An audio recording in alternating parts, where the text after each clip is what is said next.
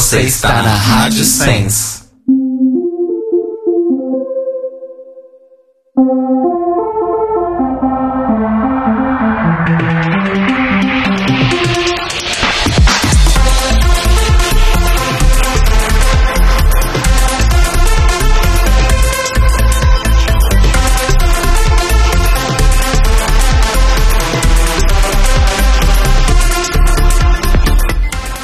Olá, amores! Estamos começando mais um The Libraries Open número 103 para falar, voltar a falar sobre RuPaul's Drag Race, décima temporada. Eu sou o Rodrigo. Eu sou o Telo. Eu sou o Cairo. A gente pede desculpas aí pelo breve atraso de 10 minutos. A gente estava terminando de, de comer meu delicioso. Delicio. Delicioso! Hoje eu tô com fone, hoje vai ser a dislexia. O pássaro da dislexia caiu A aqui. Em- Lemos. Tá muito demônio. Um pouquinho. E Agora não dá pra corrigir, infelizmente. Eu sei. É, meu delicioso estrogonofe, né? Exato. Tava incrível. Tava uma Tava delícia. maravilhoso. E estamos aqui então para falar sobre o 11 episódio de RuPaul's Drag Race, décima temporada. Episódio esse decisivo. Um episódio que deixou as pessoas um pouco. Algumas tristes, outras revoltadas e poucas felizes. Até Olha, tinha muita gente feliz, viu, no Twitter. Muita? Muita. Nossa, gente, que loucura, né? Inclusive eu dei um unfollow porque eu achei que a bicha tava muito descompensada. Ai, me conta, quem foi? Depois eu conto. Droga. É, e nós temos hoje um convidado especialíssimo para comentar esse episódio quase trágico com a gente. Eu vou pedir para Cairo Braga fazer as honras e introduzi-lo. Introduza o Cairo Braga, por favor. Pois bem, hoje nós estamos recebendo aqui na biblioteca via internet Hoje é pela internet, gente, é pela web, hein? é, uma pessoa que é uma celebridade da internet no momento. Sim. Principalmente no nosso querido e amado fandom de Drag Race. Querido, não tão amado sempre assim, fandom de Drag Race. Ele é conhecido por fazer piada com o nosso reality show favorito. Estamos falando do Moniz, que edita as reprises. As melhores edições de Drag Race no YouTube, pois tem um tempero brasileiro. Afinal, tem piadas que ele põe que só a gente entende. Eu acho isso o máximo. Oi, Muniz! Oi, gente, tudo bom? Tudo ótimo, meu bem. E você? Eu tô maravilhoso, ainda mais agora que tô aqui falando com você. É sempre bom, né? Reunir com as manas pra falar de RuPaul. Ai, sempre. Sempre. Ainda mais fala mal, que é o que Mesmo quando é ruim é bom. Exato. Bom, o Muniz, antes de eu fazer a pergunta básica pro Muniz, o Muniz é, também faz voluntariado na ONG Todes, é isso? Isso, quem quiser, inclusive, procurar depois, é uma ONG super legal. A gente faz um trabalho para aumentar a, a visibilidade, aumentar a inclusão LGBTI no Brasil. A gente tem vários projetos bacanas, então acho que vale a pena a galera pesquisar depois, é bem legal. Tá certo. Bom, no final a gente vai, na hora do merchan, a gente dá as redes e os endereços certinhos, mas fiquem ligados aí, nossos ouvintes. Tá falando de onde, aliás, Muniz? Eu esqueci Eu tô falando, eu tô falando de, de BH, tô na minha cama. Ah, arrasou. bem confortável.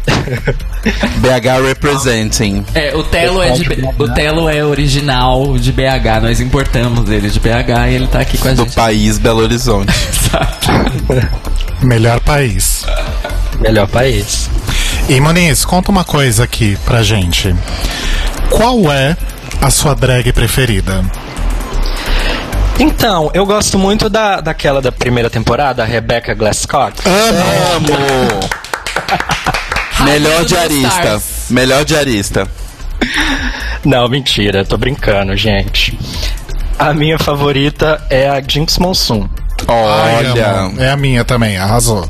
É a sua também? Ah, eu adoro ela, gente. Ela é maravilhosa. Eu me identifico.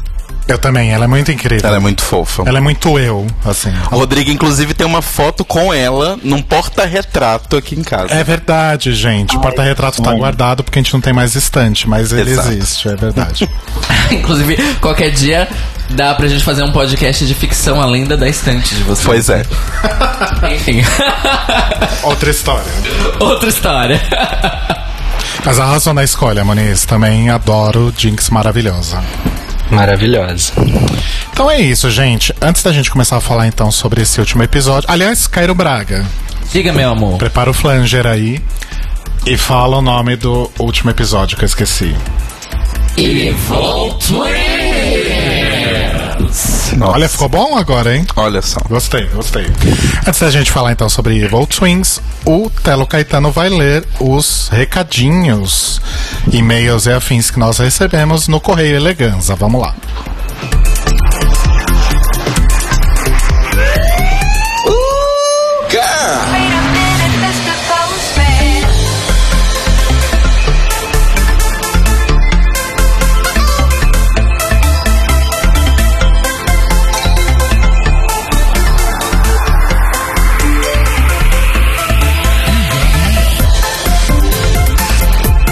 Amo meu tema remix. Telo Remix. É, então, vamos lá, nos e-mails hoje. O primeiro e-mail que a gente tem é do Guilherme Gonçalves. Ele mandou o seguinte: Oi, Mores, tudo bem? Estou super relapso na participação aqui do podcast, é que a vida anda super corrida. Mudei de emprego e realizando os projetos novos na minha vida. Parabéns, amor. Queria parabenizar tardiamente vocês pelos 100 programas. Vocês merecem conteúdo super relevante, piadas incríveis, além de serem uns lindos. Fico super feliz de ter participado de pelo menos uma edição dessa história linda. Juro que vou me organizar para conseguir acompanhar direitinho e ser mais participativo. Beijos. PS, adorei ter encontrado o Rodrigo e o Telo na night no último sábado. Sim, a gente conheceu o Gui pessoalmente. Sim, um fofo. Maravilhoso. Beijo, Gui. Saudades. Beijo, Gui. Eu não tava sábado, mas. Eita! A minha voz de veludo. Eu não tava sábado, mas beijo pro Gui. Beijo pro Gui. Gui tão pequenininho, menor que eu. Fiquei chocada. É verdade, gente. Como pode alguém ser menor que eu, não é verdade? Ai, que gracinha. Bem, então, beijo, Gui. Muito obrigado pelo seu comentário. Beijo, Gui.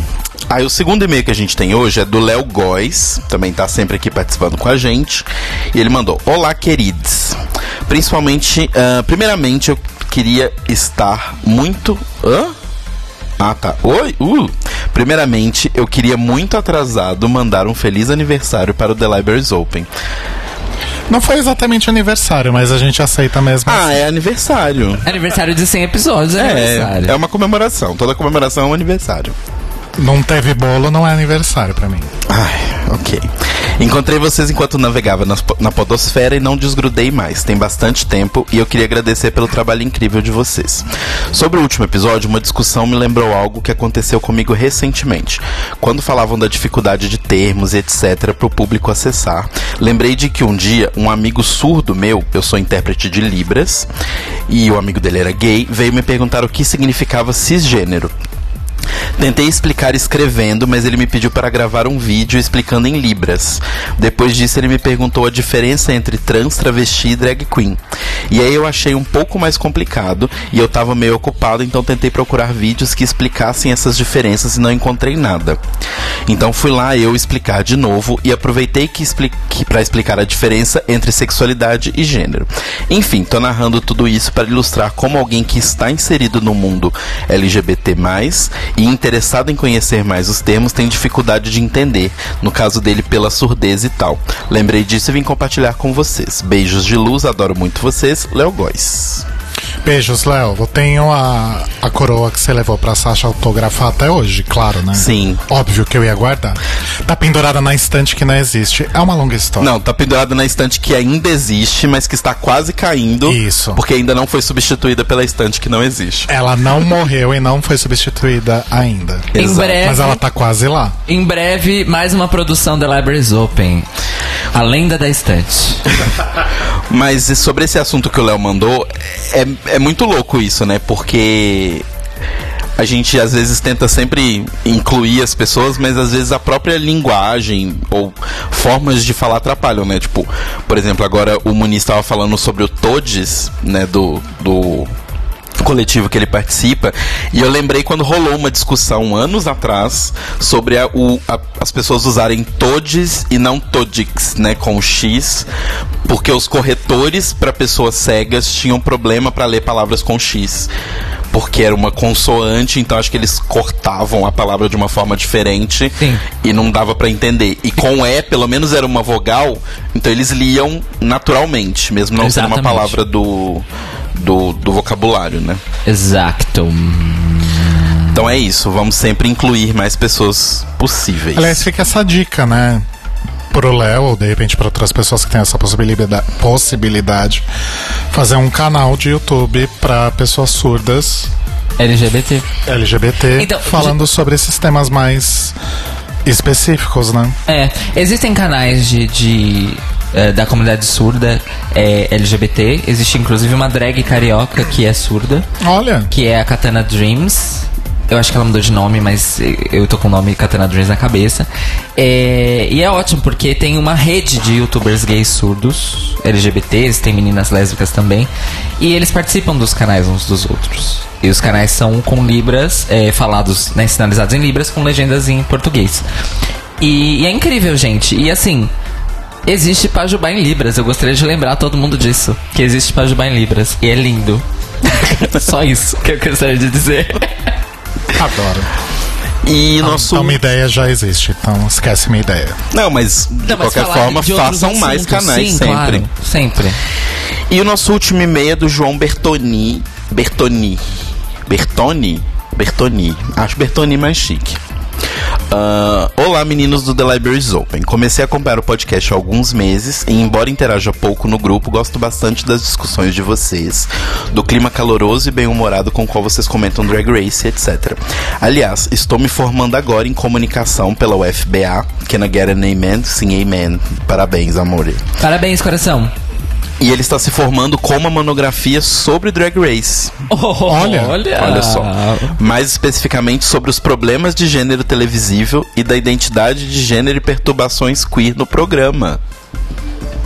Olha, só. Então, Então, João, talvez a gente precise de uma ajuda. Talvez você participe de um The Libraries Open muito em breve. talvez você precise mandar sua monografia pra gente ler. Tipo, agora, right now. Ah, gostaria de saudar vocês porque o podcast me deu muitos insights e me ajudou muito na minha análise. Muito obrigado. Ah, imagina, obrigado você. Você pode devolver, inclusive, essa ajuda agora. Sobre o último episódio, eu fiquei muito triste porque senti que foi uma oportunidade perdida de termos um episódio ótimo. A ideia de criar personagens antagônicos é ótima e visivelmente, visualmente promissora. Dispenso os voiceovers que me lembraram muito o desafio das princesas na Season 9. Mas o programa levou as coisas para um lado de uma psicologia estranha e perigosa. Não entendo a efetividade de pedir às queens que se, difame- se difamem dessa forma. Não vejo como isso pode ser positivo em qualquer aspecto. Foi tudo bastante desagradável e agressivo de assistir. Sempre achei a escola de pensamento de RuPaul, toda aquela narrativa cansativa do sabotador interno, ineficaz, mas inofensiva. Agora já acho que ver o quão, ah, agora já consigo ver o quão problemático isso tudo pode ser. Também acho que vocês deviam ter pegado mais leve Acho que deviam ter pegado mais leve na edição do episódio, com as gêmeas boas e más interagindo de fato com a RuPaul e com os jurados reagindo aos resultados e etc. A gente vai até comentar mais sobre isso daqui a, daqui a pouquinho. Entendo a intenção de fazer algo camp, mas foi desconfortável de assistir. Tudo pareceu ainda mais artificial e roteirizado, e sinto que para um reality show que exige que, suspens que suspendamos o- ao máximo a descrença, foi um pouco demais. Deviam ter feito isso apenas na runway. Por fim, falando das performances, acho que todas foram boas barra ótimas. Entendo as críticas que direcionaram a Cameron, mas visualmente falando, ela fez o que o desafio pedia. Pois é. Em termos de história, meio que tanto fazia quem saísse, Cameron ou Cracker, uma vez que ambas já estavam com suas narrativas um tanto saturadas. Não tem mais como desenvolver a história de Queen underdog, solitária, silenciosa, com problemas de exposição, e nem a história Queen promissora, muito calculista e pouco espontânea, com problemas de confiança.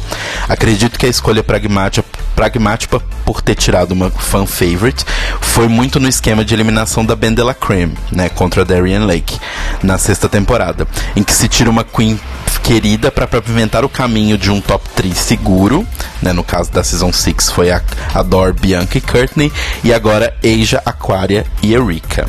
É isso, obrigado pelo espaço e perdão pelo e-mail gigante, beijos. Beijo, João. É, a gente fica feliz de ter contribuído aí de alguma forma com a sua monografia. Talvez agora role uma via ao contrário aí, por causa desse episódio que nós estamos preparando. Aguarde nosso contatinho sobre isso. Sim. E sobre as coisas que ele falou, eu, eu tenho muito pra concordar e discordar, mas eu vou salvar Sim, sim. Para o episódio. para o episódio, para a parte principal do nosso episódio. Exato. E por último, só um recadinho especial lá pro Anderson, nosso querido Anderson. Anderson Ribeiro. Ribeiro, que deixou uma mensagem lá no nosso Mixcloud falando que adorou conhecer a gente, porque ele conheceu eu e Rodrigo lá na feirinha LGBT. Beijos pro Anderson. Vocês verem que todo mundo conhece a gente, ninguém conhece o Cairo, né? Pois é. Eu ia comentar isso agora. Eu sou um ser das trevas. Mas vou falar uma Inclusive, coisa. a gente comentou que a gente conheceu a Prier Money também, né? Sim, Ok. o Rodrigo é uma pessoa muito, tipo, ponto de referência. Pra ele ser alto, todo mundo vê o Rodrigo primeiro, aí fala, ah, o Telo. É tipo isso. Foi Mas- assim com o Guilherme, inclusive. Foi assim com o Gui também. Mas de qualquer forma, beijos pra todo mundo que mandou e-mail, mandou mensagem. Obrigado por terem reservado um tempinho do tempo de vocês. E vocês têm beijos? Eu quero mandar um beijo, como sempre, para a Thelma Luffy Rodrigues. Eu quero mandar um beijo para uma pessoa que não vai escutar esse podcast nunca na vida dela. Mas eu quero deixar esse sentimento pro universo. Que é pra minha professora de catalão, a Jéssica Ferrer. Que, enfim, é maravilhosa e eu amo e espero estar com ela no próximo semestre fazendo o segundo módulo de catalão. É isso. Um beijo para todo mundo. Um beijo pro Fúvio. é, enfim, é isso. Um beijo pro Brasil que me ama. Olha. Que não me conhece, mas me ama. É, o Isissos também acabou de falar aqui que conhece eu e o Tela e não conhece você. Tá aí. Eu adoro chamar o Cara Sérgio. inacessível. Adoro chamar o Sérgio de Existos. Existos. Eu não sou inacessível. Muito pelo contrário, né, Caio? É bem fácil acessar o É cara. muito fácil me acessar. O problema é eu acessar os lugares. Gente, é muito fácil acessar cairobraga.com. Mandem jobs remunerados e me contratem. É, eu quero. Eu quero mandar um beijo de novo pro Gui, que já tava aqui na pauta pra eu mandar beijo pra ele, que a gente conheceu ele no sábado. Quero mandar beijo pra todo mundo que nos conhece pessoalmente ou não. Ou pelo CD. Eu tenho um beijo especial, na verdade, que eu esqueci quase. Diga. Que é o Danilo Cursino. Um beijo especial para o Danilo Beijo Cursino. pro Dan. Sim, beijos pro Danilo, beijos pro Danilo Carreiro também, pro Rodrigo, pro todo o pessoal do Apple's a Drag. É, beijos pro Fúvio também, que a gente trocou umas ideias hoje sobre Drag Race. Ele me deu alguns insights interessantes pra usar aqui. Então, beijos pro Flúvio. E beijo pra todo mundo que tá sempre ouvindo a gente ao vivo ou não. Sim. Muniz, você tem beijos? Bom, eu quero deixar um beijo primeiro pra vocês pelo convite, Ah. muito obrigado. Obrigado. E deixar um beijo pra todo mundo que segue lá o meu canal. Beijo, pessoal. Eu sigo, então esse beijo é pra mim. recebo, ganhou um beijo rece- duplo. recebo a notificação no celular, meu amor. Ai, que maravilha. Amo. Olha, Danilo tá no, no chat, inclusive. Beijos pro Danilo Beijos, Corsino Dan. no chat. Ah, os meus beijos vão pra todas as pessoas que a gente que eu encontrei rapidinho ou que eu conversei lá no FIC, porque não deu tempo de mandar semana passada, porque eu cheguei atrasada. É, queria mandar um beijo também pro Fulvio, mandar um beijo pra todo mundo que tá no chat e mandar um beijo para o Marco Aurélio Magoga, com o qual troquei insights também sobre esse episódio. Que discordamos, olha, pela primeira vez discordamos bastante de um ponto, eu e Marco. Mas como a gente é amiga, a gente só conversou e ficou nisso. Mas você vai destacar depois o que, que foi. né? Vou destacar no momento oportuno. E eu queria mandar um beijo também pra todo mundo que tá assistindo E3 no Twitter. que sou eu, o André, o Rod, o Ti. Ninguém escuta o podcast, mas anyway, tô mandando um beijo pras pessoas que estão acompanhando a E3. Por falar em acompanhar a E3, coincidentemente, porque eu não fazia ideia disso, semana passada, Eu te falei isso. Antes da gente gravar, Não, depois. Enfim, eu não fazia ideia disso, mas semana passada, quinta-feira, foi ao ar o episódio do Data Music com Telo Caetano como participação especial, falando sobre música de videogame. E... E o episódio já está no feed e nos, no, nos Mixcloud, no Mixcloud, subiu hoje, justamente bem no meio da E3, olha, Olha só. só. Então vai lá, timing. vai lá em vai lá em mixcloud.com barra datamusic e ouve eu e o Telo, mais o Telo do que eu, falando sobre música de videogame. E vocês têm mais alguma coisa, gente? Não? Não, só isso. E só queria avisar que no Data Music tem muita Nintendo, porque eu sou nintendista sim, tá? Desculpa aí. Uhul! Tem notícias, Cairo? Tem notícias leves, mas tem notícias. Então segura que eu tenho um anúncio especial pra fazer. Ai, meu Deus. Mas no, dentro ou fora? Agora ou depois da abertura? dentro ou fora do meu cu? Antes das suas notícias, antes de você começar a quebrar as notícias, eu tenho um anúncio, música de anúncio especial. Cadê? Eu- Põe uma bomba e, a- e o grito da Monique em cima. Anúncio especial, gente, é o seguinte. Estará no ar em poucos instantes o segundo censo do The Libraries Open. Sim. Oh! É uma pesquisinha que eu criei lá no Google Forms, bem básica, para conhecer um pouco melhor as pessoas que ouvem o The Libraries Open. A gente já fez isso há muito tempo atrás é, e agora a gente tem mais gente aí ouvindo e gente diferente ouvindo. Então a gente quer entender melhor quem são vocês, quais são seus anseios, quais são as suas críticas, quais são as suas expectativas em relação ao The Libraries Open. Então a gente vai colocar aí o link, vou colocar o link aqui no chat, colocar lá na biblioteca, depois a gente vai postar no na página do Facebook também. E o Cairo Braga vai colocar o link também nesse episódio e nos Na- próximos. Na descrição desse episódio nos próximos, Isso. até o final dessa nossa temporada. Exato. A participação é anônima, então se você quiser meter o pau, pode meter. Pode meter sem medo. Isso. Que a gente gosta.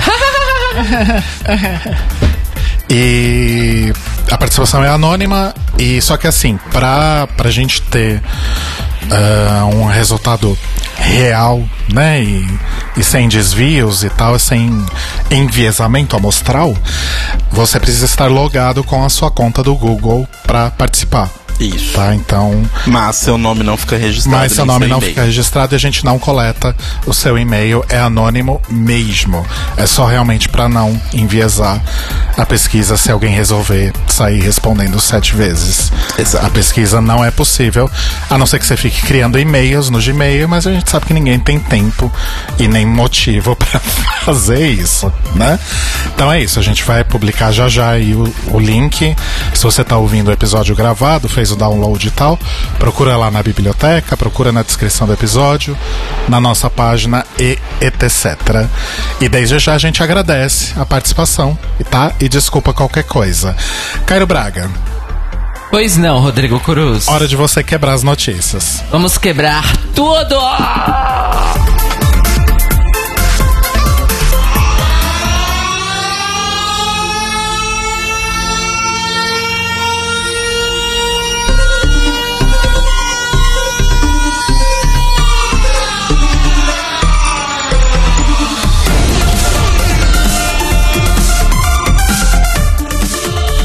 Boa noite, ouvintes do The Libraries Open. Está começando mais um Notícias Quebrando. Hoje um Notícias Quebrando um pouco mais leve. É, vamos começar com notícias de Drag Race já. Na última quinta-feira, ou na última sexta-feira, foi gravada a grande finale da décima temporada de RuPaul's Drag Race. Yeah. É, eu tenho uma dúvida. Diga, meu coração. Desculpa, continua sua notícia, depois eu tenho minha dúvida. Bom, enfim, é, todo o tapete vermelho foi publicado nas redes sociais oficiais, etc e tal. E para quem quiser, todos os spoilers já estão disponíveis em videozinhos do YouTube ou para quem é mais roots no Reddit, não é mesmo? É, pergunta, Rodrigo, o que você ia perguntar, por favor? Eu quero perguntar se. Ok, a. A final, a finale, finale mesmo, foi gravada sexta, certo?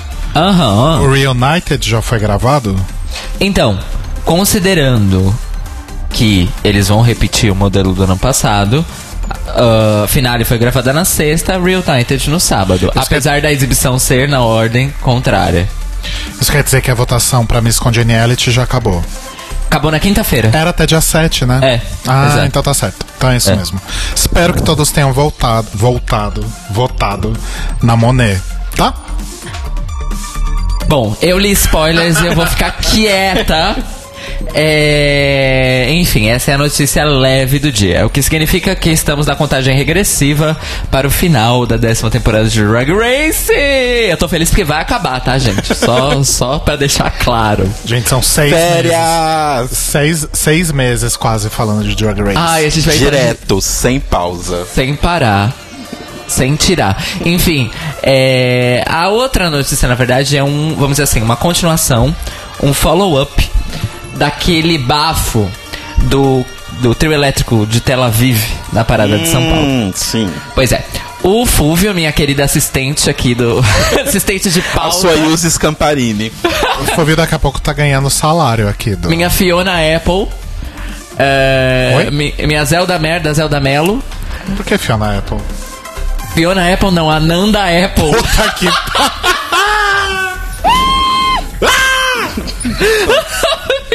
Todo mundo ficando surdo. Ananda Apple, desculpa, gente. Ananda Apple. Que era correspondente internacional nos anos 90. Vocês lembram, né? Sim. Obrigada. Eu nunca vou te perdoar por essa. Enfim, tá gravada, né, pra posteridade. É. Voltando. A, a página da Associação Israel em São Paulo postou. Na verdade, no dia 4 de junho, obviamente que eu não fiquei sabendo na hora, o, o que me mandou esse final de semana, o link, em que eles comentam, postam fotos e comentam a participação do trio Tel Aviv na parada LGBT de São Paulo. Tem um textinho, blá blá blá, mas eu gostaria de destacar um, dois parágrafos aqui. Abre aspas, diz o post da Associação Israel em São Paulo. Israel é um país aberto, diverso, Risos. plural, Risos. que aceita todas as pessoas. Continua com os risos, porque. Risos. Risos. Independentemente de sua religião, Isso! orientação sexual Isso! ou orientação política. Aperta o Can You Believe, por favor. Amo. Não para por aí. A diversidade é uma característica israelense muito forte. Israel é o único país no Oriente Médio onde a comunidade LGBT pode viver em liberdade com respeito.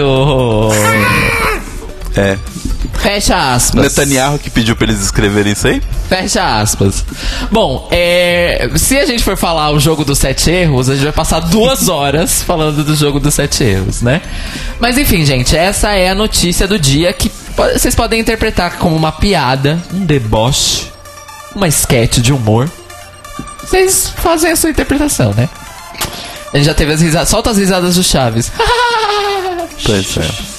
Enfim, é isso, amores. E essa polêmica aparentemente não vai acabar, porque nos comentários des- dessa postagem existe muita gente criticando Israel por causa da, da postura com os palestinos, criticando o uso dessa suposta apoio às causas LGBT pra esconder de- vender uma imagem de tolerância que não é real. Ao mesmo tempo que tem pessoas que são ah, católicos conservadores que vieram comentar no post assim: sempre apoiei Israel, mas agora Israel está apoiando essas, essas pautas de Satanás. Estou repensando minha posição. Enfim, é uma loucura. O Brasil é uma loucura. Como diz. como diz a, as meninas do, do Mundo Freak, a Ira e a, e a Ju, Ah. o Brasil não merece o brasileiro. Eu também acho, eu também acho. É.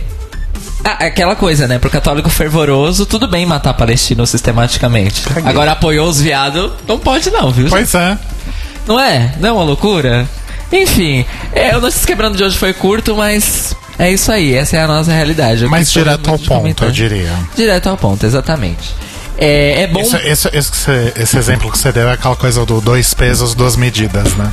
É, é porque assim, a gente tá num nível que a sociedade não é dois pesos, duas medidas. É 55 pesos, 62 medidas, né? Tá bem assim o negócio. Tá bem exatamente assim o negócio. Tá foda. Enfim.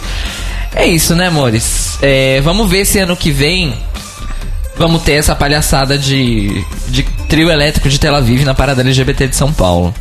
Há quem diga que talvez ano que vem a parada mude, porque aparentemente a cúpula que estava no poder há muitos anos da apologia LGBT saiu este ano Olha. e não vão se candidatar de novo à reeleição interna. Agora, se vai entrar um grupo melhor, mais diverso de fato, porque vamos lembrar que a cúpula da após LGBT, desde a sua fundação, são homens cis brancos. Inclusive, nunca teve uma pessoa negra na cadeira de presidência da associação até hoje, são 20 anos. Processar essa informação? Eu ia falar que é triste porque não é nenhuma surpresa, considerando o que é a associação, Exato. Pois é, enfim. considerando as coisas que a gente ouve a respeito. Exato. É... Bom, esperemos então que ano que vem as coisas melhorem no nosso maior evento de orgulho do planeta, né? Pois é. E se tiver trio é, de Israel de novo ano que vem, quero ver se as mesmas pessoas que postaram foto no Instagram com a camiseta vão ter cara de pau de fazer isso de novo, né? Pois é, né? Pois é.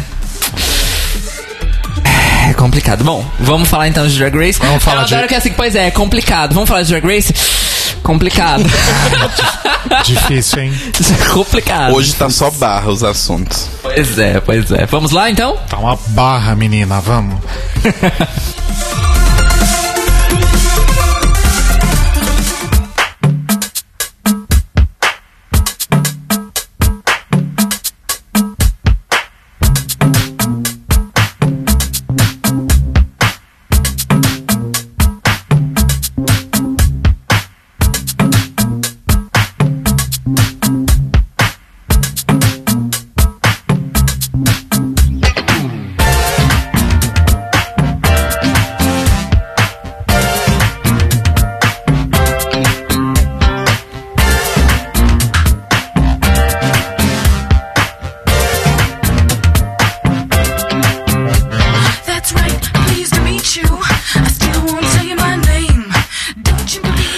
já que a gente sempre des- desconstrói o episódio, né?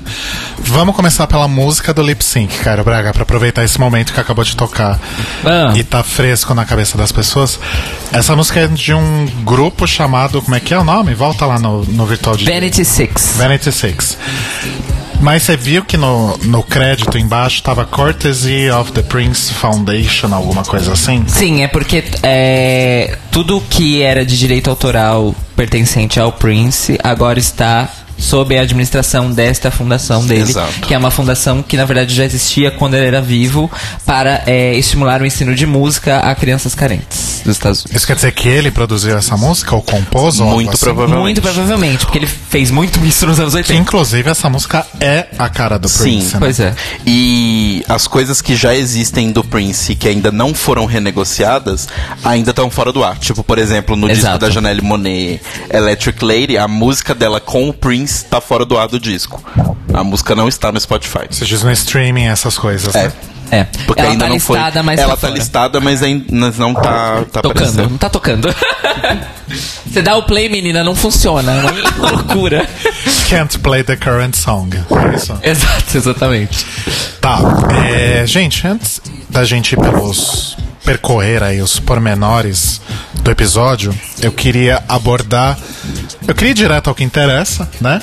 E eu queria começar abordando quatro pontos. O primeiro, eu vou chutar cachorro morto aqui, mas eu vou falar, né? Porque o Cairo Braga já esclareceu minha dúvida que a votação para Miss Congeniality já acabou e eu continuo achando que a eliminação da Monet no último episódio lá atrás, duas, três, duas semanas atrás, quase Sim, três, duas. Ainda continuo achando a eliminação dela injusta. Por isso eu votei nela e ia pedir pra vocês votarem também mais tarde demais. Só posso esperar que vocês tenham feito isso. Ponto 2. tá, então ponto 1 um foi esse, ponto 2. Tava fazendo um, um apanhado aqui na internet e eu descobri que a Cameron entrou para o hall, o seleto hall de queens que lip syncaram três vezes e sobreviveram. Sim. E eu não estou contando o lip sync final, que vale a entrada pro, pro top 3 ou pro top 4. Sim. Né? Tô falando lip syncs ao longo dos outros episódios é, da, da temporada, menos esse que é o final, antes da, da finale. Então ela entrou aí no mesmo hall de Darian Lake, Cocomon Trees, Alexis Mateu e Jujubee. É, dessas, a única que não foi pro top 4 ou 3 foi a Cocomon Trees, Exato. né? E então. E é válido fazer um registro aqui que quando a Coco ficou no seu terceiro lip sync, ela estava fazendo lip sync contra alguém que também já tinha feito, estava no seu terceiro, que era a Alissa. Verdade. Era o terceiro das duas, então uma das duas ia acabar ficando sobrevivendo três. True. Enfim, é, a gente não sabe ainda se vai ser um top 4 ou um top 3. Tem gente que já sabe, porque já viu os spoilers da gravação do finale. Mas vamos considerar né, que como a gente é, é sem spoilers aqui, então vamos considerar que não se sabe. Mas então Cameron tem essa grande possibilidade aí de estar no, no top 4 ela já tá, né? Então tem a possibilidade dela estar no top 3 se rolar um top 3. Certo? Sim. Yeah. Esse é o ponto 2. E aí o que eu queria perguntar pra vocês, vou começar perguntando pro, pro nosso querido convidado Muniz, se vocês acham. Eu tô desconstru- desconstruindo tudo, presta atenção na pergunta. Muniz, Cameron mereceu ganhar esse lip sync? Discorra. Olha, primeiro eu queria falar que eu fiquei chocado que vocês prestam atenção naquela parte do courtesy off, quando começa. Rodrigo e Cairo Braga.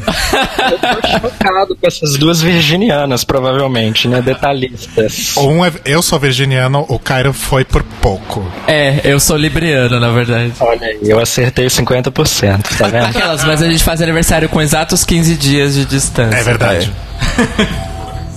E, e sobre o, o lip sync, é, bom, eu acho que a Cameron, a gente meio que não esperava muita coisa dela por já ser o terceiro lip sync dela, né? Então, assim, o que, é que ela pode mostrar de novo? Ela já fez o que ela tinha que fazer. Só que ela fez lá aquele movimento com as pernas, que ela ficou meio que um quadradinho de sete, um quadradinho de oito que foi diferente e, eu, e, e pelo, pela edição o pessoal gostou, né? Aquilo ali eu achei, eu achei legal. Hum, que vocês. É, gente? Não, desculpa, é. Muniz, continua. Não, não, era isso. E vocês, gente? Então, eu tô começando a entrar no time das pessoas que criticam a Drag Race pelas últimas três temporadas, que é tem espacate em todo o lip sync. Esta temporada, inclusive, é a primeira em que literalmente teve espacate em todos os lip syncs. Até Todos? agora. Todos. Que loucura. Então, Essa contabilidade eu não fiz, mas ok. Vou por, vou por você, mas eu Da minha sei. memória é isso aí mesmo. Muniz, você que revê e revê os episódios pra editar, você tem alguma informação nesse sentido? Olha, eu acredito que essa informação sua deve estar correta. Eu não sei afirmar com 100% de certeza. Agora, essa informação me lembra aqui que aquele falso split, aquele falso que Monet nos presenteou naquele lip sync, fica ainda mais icônico com essa informação. pois é. eu acho. Melhor momento de lip sync dessa temporada. Eu acho também. Então, eu eu concordo com os meninos. Eu acho que a Cameron meio que fez a mesma coisa. Eu não achei nada demais o quadradinho de 7 lá. Não sei o que as pessoas ficaram tão chocadas, porque assim, eu fazia aquilo quando eu era criança na cama. Então, eu não sei o que tem de tão impressionante. Mas OK. Nossa, você era uma criança bem flexível, né? É, eu fazia natação, fazia judô. Eu era uma criança super flexível. Mas, ok, eles gostaram. O que eu gostei é que ela fez uma variação do espacate de frente. Que dessa vez foi em câmera lenta. Não foi em câmera lenta, mas foi tipo deslizando. Ela foi andando, ela deu um passo, tipo, opa, escorreguei e caí no espacate. Então Pois é. teve uma diferencinha ali, mas. Assim, O lip sync das duas eu achei bem fraco, num geral, assim. A Cracker parecia perdida, a Cameron tava com aquela cara do tipo, ah, já sou eu que vou sair mesmo, tô de boa. Então tava meio, tudo meio meio morto, assim, sei lá. Então, é aí que tá. É, pelo. Depois que eu vi o Untucked, inclusive, eu achei. O lip sync da, da Cameron perdeu ainda mais a graça pra mim. Porque ela passou, tipo, o tempo inteiro ensaiando no Untucked. Até ignorou a Lena Dunham, o que eu achei maravilhoso. A gente vai falar mais disso Sim. depois. Mas ela simplesmente ignorou a presença da Lena Dunham no, no Untucked. Então, quando eu vi o quanto ela tava ali treinando, treinando, treinando, e o lip sync foi basicamente a mesma coisa dos outros, eu falei, ué. Ué. É. Agora sim, te perguntou da Cameron. Muniz, o que, que você achou do lip sync da Cracker? Então, da, a Cracker, eu concordo que ela realmente parecia que estava perdida. Eu acho que muito por causa do, do nervosismo, era o primeiro lip sync dela. A Cameron já estava profissional nos lip syncs. Mas eu não sei, eu acho que o look dela pode ter atrapalhado também, porque eu não gostei da. Bom, a gente deve falar dos looks depois, mas eu não curti aquele look. Eu acho que visualmente atrapalhou na hora do lip sync também. Não sei o que, que- se vocês concordam com essa questão. Super. E Eu acho- e- e eu acho que, que nem foi tanto o lip sync que, que impactou mais na eliminação dela. Eu acho que foi mais a, a RuPaul ter cansado dela mesmo. Porque ela não foi assim ruim de lip sync. Não. Não foi ruim, acho que só não me empolgou muito. É. Eu achei que foi bem. É como a edição, na verdade, vendeu a Cracker o tempo todo nesse episódio, né? Foi uma coisa bem pensada, né? Tudo bem pensado. Não foi lá uma coisa assim muito chocante, assim, impressionante. Foi bem planejadinho, elaboradinho. Será que a Cracker é. vir- Não, eu já fiz essa pesquisa. Você já fez essa pesquisa, Se a ela Cracker não é. virginiana, ela não é. O que, que ela era mesmo? Ela é ariana, e eu lembro que quando eu fiz a pesquisa, coincidentemente. Você pesquisou no dia do o dia aniversário do dela. aniversário dela. Mandei parabéns pra ela no Twitter, no Instagram. Ela cagou. É, Eu também mandei no Instagram, ela cagou também. ela caga. Ela caga pra todos nós. Quero ver quando ela vier pra cá em outubro, se ela vai cagar desse jeito. É, E vocês, gente? Qual foi a pergunta?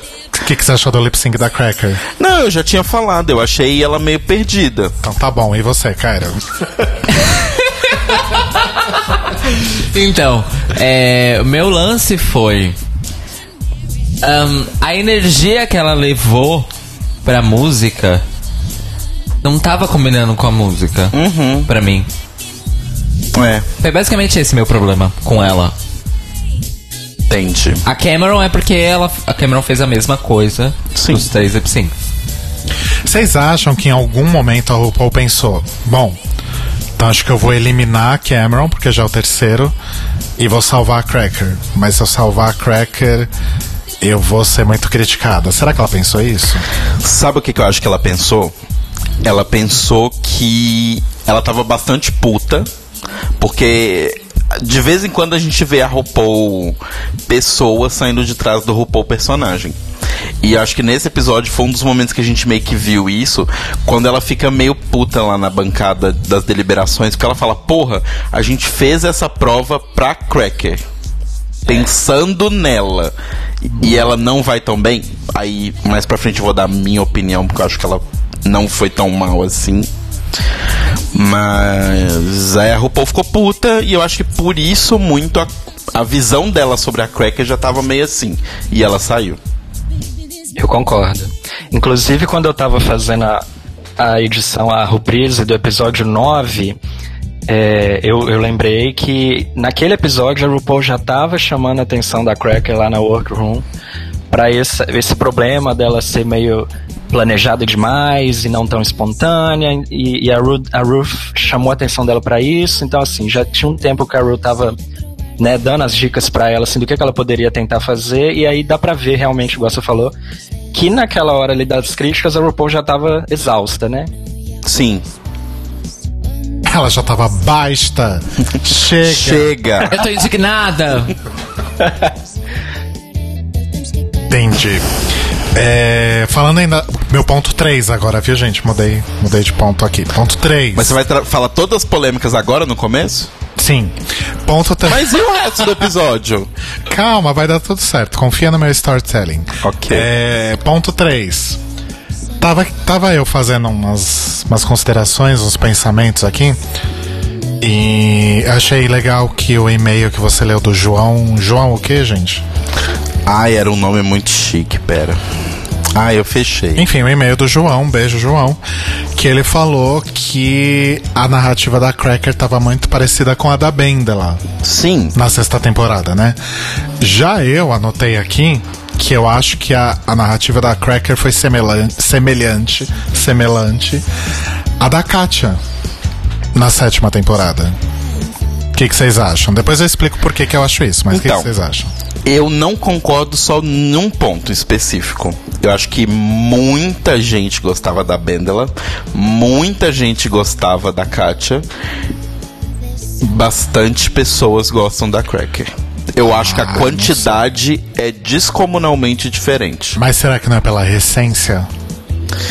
Não, porque o da Katia principalmente era muito visível na época como todo mundo torcia pra Katia. Claro, né? Não tinha mais ninguém pra torcer mais naquela Não, mas de qualquer forma, eu tô, tô indo pela sua comparação que você colocou. Eu acho que a narrativa é parecida, mas pra mim muda o fato de que, por mais que a Cracker seja fan favorite, eu não acho que ela tem uma fanbase tão gigante ou tão apaixonada igual a Bendela e a Katia tinha. E você, Moniz? Então, eu no começo do- da temporada, a Cracker era minha fave. Assim, antes de começar tudo, eu, eu, eu já costumo falar assim: ah, vou torcer pra essa aqui, eu acho que essa aqui vai, vai me dar orgulho. E eu tinha escolhido ela, assim, pelo Meet the Queens e tal. E eu fiquei bem decepcionado ao longo da temporada. E, e- e com a Bendela Creme já foi o contrário. Eu não, eu não dava muita coisa pra Bendela Creme no começo. E no decorrer da temporada eu fiquei apaixonado por ela. Então, assim, meio que foi o oposto do que aconteceu, pelo menos pra mim, né? Com a Miss Cracker. Eu não sei também. é, é, eu, eu acho super interessante, super válido quando o pessoal analisa o programa pela, pela narrativa que o programa monta, né? Pra poder passar. Eu acho super legal. Eu não sei se é muito da, da, da minha inocência, mas eu acho, eu acho que quebra um pouco assim, a minha fantasia com relação ao programa quando, quando eu vejo essas análises da narrativa. Ah, porque o programa fez a narrativa já pensando em eliminar a Cracker como fave. Mas como que o pessoal sabia que ela ia ser fave quando tava gravando o programa, entendeu? Eu não- É, É, Vocês acham disso? O Mário aqui no chat fez inclusive essa mesma consideração, que o, que o favoritismo não conta porque a temporada é gravada há muito tempo atrás. Mas eu nem tô tocando nesse ponto. Eu não acho que a narrativa dela teria sido construída, entre aspas, como a da Katia, porque ela tinha potencial de fave. Não acho. Acho que é, pensando que. Ai, já vou muito além agora, mas pensando que dentro da temporada tem vários arquétipos parecidos com outras temporadas, blá blá blá, a Katia. A, a Cracker seria esse arquétipo da insegura, da pessoa que. Né, que tem todos esses problemas de autoconfiança, que não consegue ir pra frente e que acaba sendo eliminada ali bem próximo do final. Tanto que, exatamente como a Katia, ela foi eliminada justamente no episódio depois em que ela conseguiu ganhar um desafio. Né, a diferença só é que na temporada dela, a Katia ganhou dois. Sim. Um lá atrás no começo, aí ela ficou todo aquele tempo sem ganhar e ganhou aquele da dança lá, que eu esqueci o nome do episódio. Prancing Queens. Isso. E a Cracker ganhou só esse, mas também foi justamente no episódio antes do top 5 e logo no episódio seguinte do top 4 ela é eliminada. Então, por isso que eu achei que foi muito parecido com a Katia e também por essas coisas de que foram muito ressaltadas de insegurança, problema de confiança, blá blá blá. Então, só uma coisa aqui sobre o ponto de que o Muniz e o Mário falaram, sobre a questão de não tem como eles saberem porque o negócio foi gravado já há muito tempo. Aham. Três pontos que eu acho importantes ressaltarmos. Primeiro ponto. Eles fazem uma pesquisa sobre queen- as queens e tudo mais, gente. Assim, se uma queen tem, tipo, a Aquária tem antes de entrar em Drag Race, antes de ser anunciada, a pessoa já tem milhões de seguidores no Instagram. Obviamente, eles sabem que ela vai ser uma pessoa que vai mover o público. Isso é uma questão de pesquisa básica. Segundo ponto, a RuPaul sempre teve um feeling muito bom pra isso ela já deixou bem claro que deixou a Pearl no programa, né? Mesmo quando a gente via claramente que o talento dela era quem do que eles pediam, porque era um menino bonito e ela sabia que isso ia fazer sucesso com as pessoas. Então existe um, um- um certo feeling aí que a gente não pode ignorar que a RuPaul, apesar de qualquer coisa que a gente possa dizer sobre ela, ela tem anos de televisão nas costas. Se tem uma coisa que ela sabe fazer bem é vender coisas. E terceiro ponto, quando a gente fala de narrativa, não necessariamente eles têm que pensar isso quando eles estão filmando o episódio. Mas lembrem que eles filmam muitas horas por dia, né, Pra fechar, tipo, sei lá, filmam, se considerar que eles filmam pouco de um dia, são, sei lá, 10, 11, 12 horas de gravação de um dia. Considerando que cada episódio que vai ao ar pra gente são no mínimo dois dias, eles têm mais ou menos 24 horas de bruto pra poder gravar de cada episódio. Isso tirando o fato de que as queens no confessionário usam sempre a mesma roupa e tem essas coisas, então eles podem fazer recortes e picotes de outros episódios. Então, quando a gente fala de narrativa, não necessariamente eles pensaram isso quando eles estavam gravando, mas eles tinham uma ideia em mente. Quando você tem o todo pra trabalhar, é tipo um documentário. Documentário você não faz a história primeiro, você vai filmando tudo, depois você assiste aquele bruto inteiro e você fala, ok, com o que eu tenho, posso construir essa narrativa, essa narrativa, essa outra. Quando a gente fala de narrativa, é mais a forma como é montado e editado do que necessariamente gravado. É, e tem outra coisa também. É, não ficção, entre muitas aspas, audiovisual, assim. Você nunca vai. Quer dizer, a não ser os projetos que se propõem a. Mas você nunca vai às cegas. Você vai com expectativas, você vai com direcionamentos. Isso a gente tá falando tipo, de um documentário. Drag Race, que é num ambiente controlado, uma competição estruturada com personagens e personas, isso é muito mais forte. Não tem só expectativas e direcionamentos. Tem é, é, assinalação de papéis. E a gente sabe disso, ó, várias temporadas. Sim. Mas, mas então vocês super acham que até as eliminações já são programadas pensando na narrativa? Não, então, eu não acho que elas são necessariamente programadas, mas eu acho que quando chega no final e eles falam, ok, vamos ver a ordem de quem foi eliminado. Ah, foi essa, essa, essa, essa, essa. Eu acho que aí eles conseguem construir uma narrativa da fulana, sabe? Por exemplo, É. sei lá, Miss Cracker. No começo, a Miss Cracker estava indo muito bem. Ela estava high em basicamente todos os desafios. Ela caiu pra safe e depois caiu pra bottom, agora caiu pro negócio.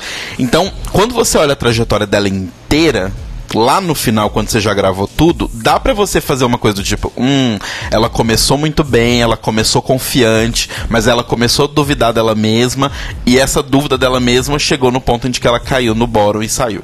Entendeu? Faz sentido. Mas eu super concordo com essa coisa de. Tem alguns papéis. E aí, com o tempo, eles vão definindo quem se encaixa naqueles papéis. Tipo, ai, essa aqui vai ser a barraqueira. Sim. Que curiosamente quase sempre é uma negra, né? Exato. Mas enfim. E aí vai encaixando conforme elas vão evoluindo, né? E aí eu acho que fica difícil, creio eu, né? Porque eu não tô lá. Mas eu acho que fica muito difícil você fugir disso. A partir Sim. do momento, principalmente quando você já tá ali no, no final da temporada, né? Pois é. Mas é isso, é o quinto ponto, ou quarto. Não, Quarto. quarto. Quarto ponto. Vamos falar sobre a. Primeiro, antes de tudo, Muniz, preciso ter um. um, um panorama aqui pra eu me guiar. Qual é a sua opinião? Tô batendo a mão na mesa aqui. Bate palma. Qual é, Qual a, é sua a sua? opinião sobre Aquaria? Me diga. Aquafina. Eu tô até com medo de falar. Não, fala. Eu tô com medo, porque eu tava, eu, eu, eu, eu tava ouvindo vocês né, nos outros episódios e eu vi vocês falando que a Aquaria é arrastada. E eu não concordo. É, eu não acho mais que ela é arrastada. Eu acho que ela é cotada. É diferente. Ai, gente, para. Mas conta pra gente então, por quê que você não acha que ela é arrastada? Então, em parte eu concordo que tem um, um, um quê de cotado, até pela, pela fama que ela já tinha antes do programa, igual vocês estavam falando, né? Isso eu concordo. E dá pra ver que a RuPaul gosta muito dela, se identifica com ela. A RuPaul fala isso várias vezes, né? Que, que a Aquaria lembra ela quando, quando ela tinha a idade da Aquaria, né? Quando ela tinha os 20 e poucos anos. Então ela se Tirando que a. Aquaria tem dinheiro, né? E não sei como é que a RuPaul lembra quando ela tinha 21 anos, né? Mas enfim. Agora, eu acho que. Eu a... Shade. Eu acho que a Aquaria tá mostrando o talento, tá mostrando é, que ela tem uniqueness, que ela tem é, nerve, principalmente o nerve. E eu tô gostando dela, então eu tô vendo um carisma também. Então, eu não acho que ela tá sendo arrastada, eu acho que ela realmente tem o valor que eles estão eles estão dando e ela tá conseguindo mostrar isso. Assim, no começo, eu até falo isso em um dos meus vídeos, quando eu, quando eu assisti o Meet the Queens, eu não, eu, eu não gostei dela, não gostei, eu achei que ela ia ser chata, falei, não, não me desceu. Mas ela, no decorrer da temporada, foi me conquistando, entendeu? Uhum. Entendi. Tá. É, então, a gente entrou na temporada muito negativo com relação à Aquária, porque a gente tinha ouvido boatos, acreditamos em boatos, de que ela seria uma pessoa racista durante a temporada e que isso seria um- algo recorrente na vida dela. Não temos a informação sobre a recorrência disso na vida dela, porque hum, não vazou nada e, e também eu não vou pesquisar sobre a vida da Aquária. Mas no programa isso se tornou até então mentira né, não, não, não tivemos um acontecimento desse. Teve aquela rixa dela com a. com a. com a Vixen, mas não acho que ela estava sendo necessariamente racista, tipo, conscientemente. Ela era racista assim como todos nós da sociedade somos racistas. Mas pra mim a grande questão da Aquária é que eu acho que o fato dela ser mais nova, e nesse episódio, por exemplo, a RuPaul falou um negócio que me irritou muito. É assim, ah, ela é mais nova, então a gente vai deixar isso passar. Ou, tipo, muitas vezes deixar passar umas coisas. Por exemplo, uma coisa que me incomodou muito é que a proposta da RuPaul é que fosse um desafio onde as queens enfrentassem elas mesmas e seus medos e etc e blá blá blá. E assim, o medo da Aquaria é o medo de qualquer adolescente que tem 21 anos. Ah, eu não sei se eu vou conseguir me relacionar com as pessoas, sabe? A vida adulta exige que eu conviva com as outras pessoas, tenho medo, etc. Isso é o medo de todo mundo que tá nessa idade. Tipo, não é uma coisa profunda ou nada disso, sabe? E aí o que eu fico pensando é que aí a RuPaul falar, é, não era tão profundo, na hora das deliberações, ah, não era tão profundo o problema da Query e tal, mas, ah, ela tem 21 anos, a gente não pode esperar nada dela. Em compensação, as outras pessoas, tipo a Cracker, que falou no voiceover lá, claramente sobre o fato de ela ser uma cópia de outras queens, né? A acusação de plágio lá da Aquaria. Ela falou sobre o fato de que as pessoas julgam que tudo que ela tem na vida é por causa da Bob. Ela falou várias coisas que, tipo, as pessoas jogaram na cara dela. Que ela é fria, que ela é calculista, que ela não tem emoções. Ela falou isso no voiceover. E aí, tipo, é, ela não mostrou muito profundamente. E ter medo de sair do quarto é mostrar prof... Sabe, eu não consigo entender esses dois pesos, duas medidas. Silêncio. Muniz. O silêncio. Não, é- é- essa, essa, essa eu, quando eu tava pensando também sobre isso, é, é um tema tão complexo, né? Essa questão do, do, do inner saboteur e, e da- das inseguranças. É tão, assim, profundo, eu acho tão complexo para colocar num episódio de 40 minutos Sim. e julgar as queens com base nisso. e- e- é, enfim, eu acho realmente bem limitado fazer isso. Uhum. Cairo. Eu tô rindo aqui porque eu tô jogando GIFs aleatórios no chat.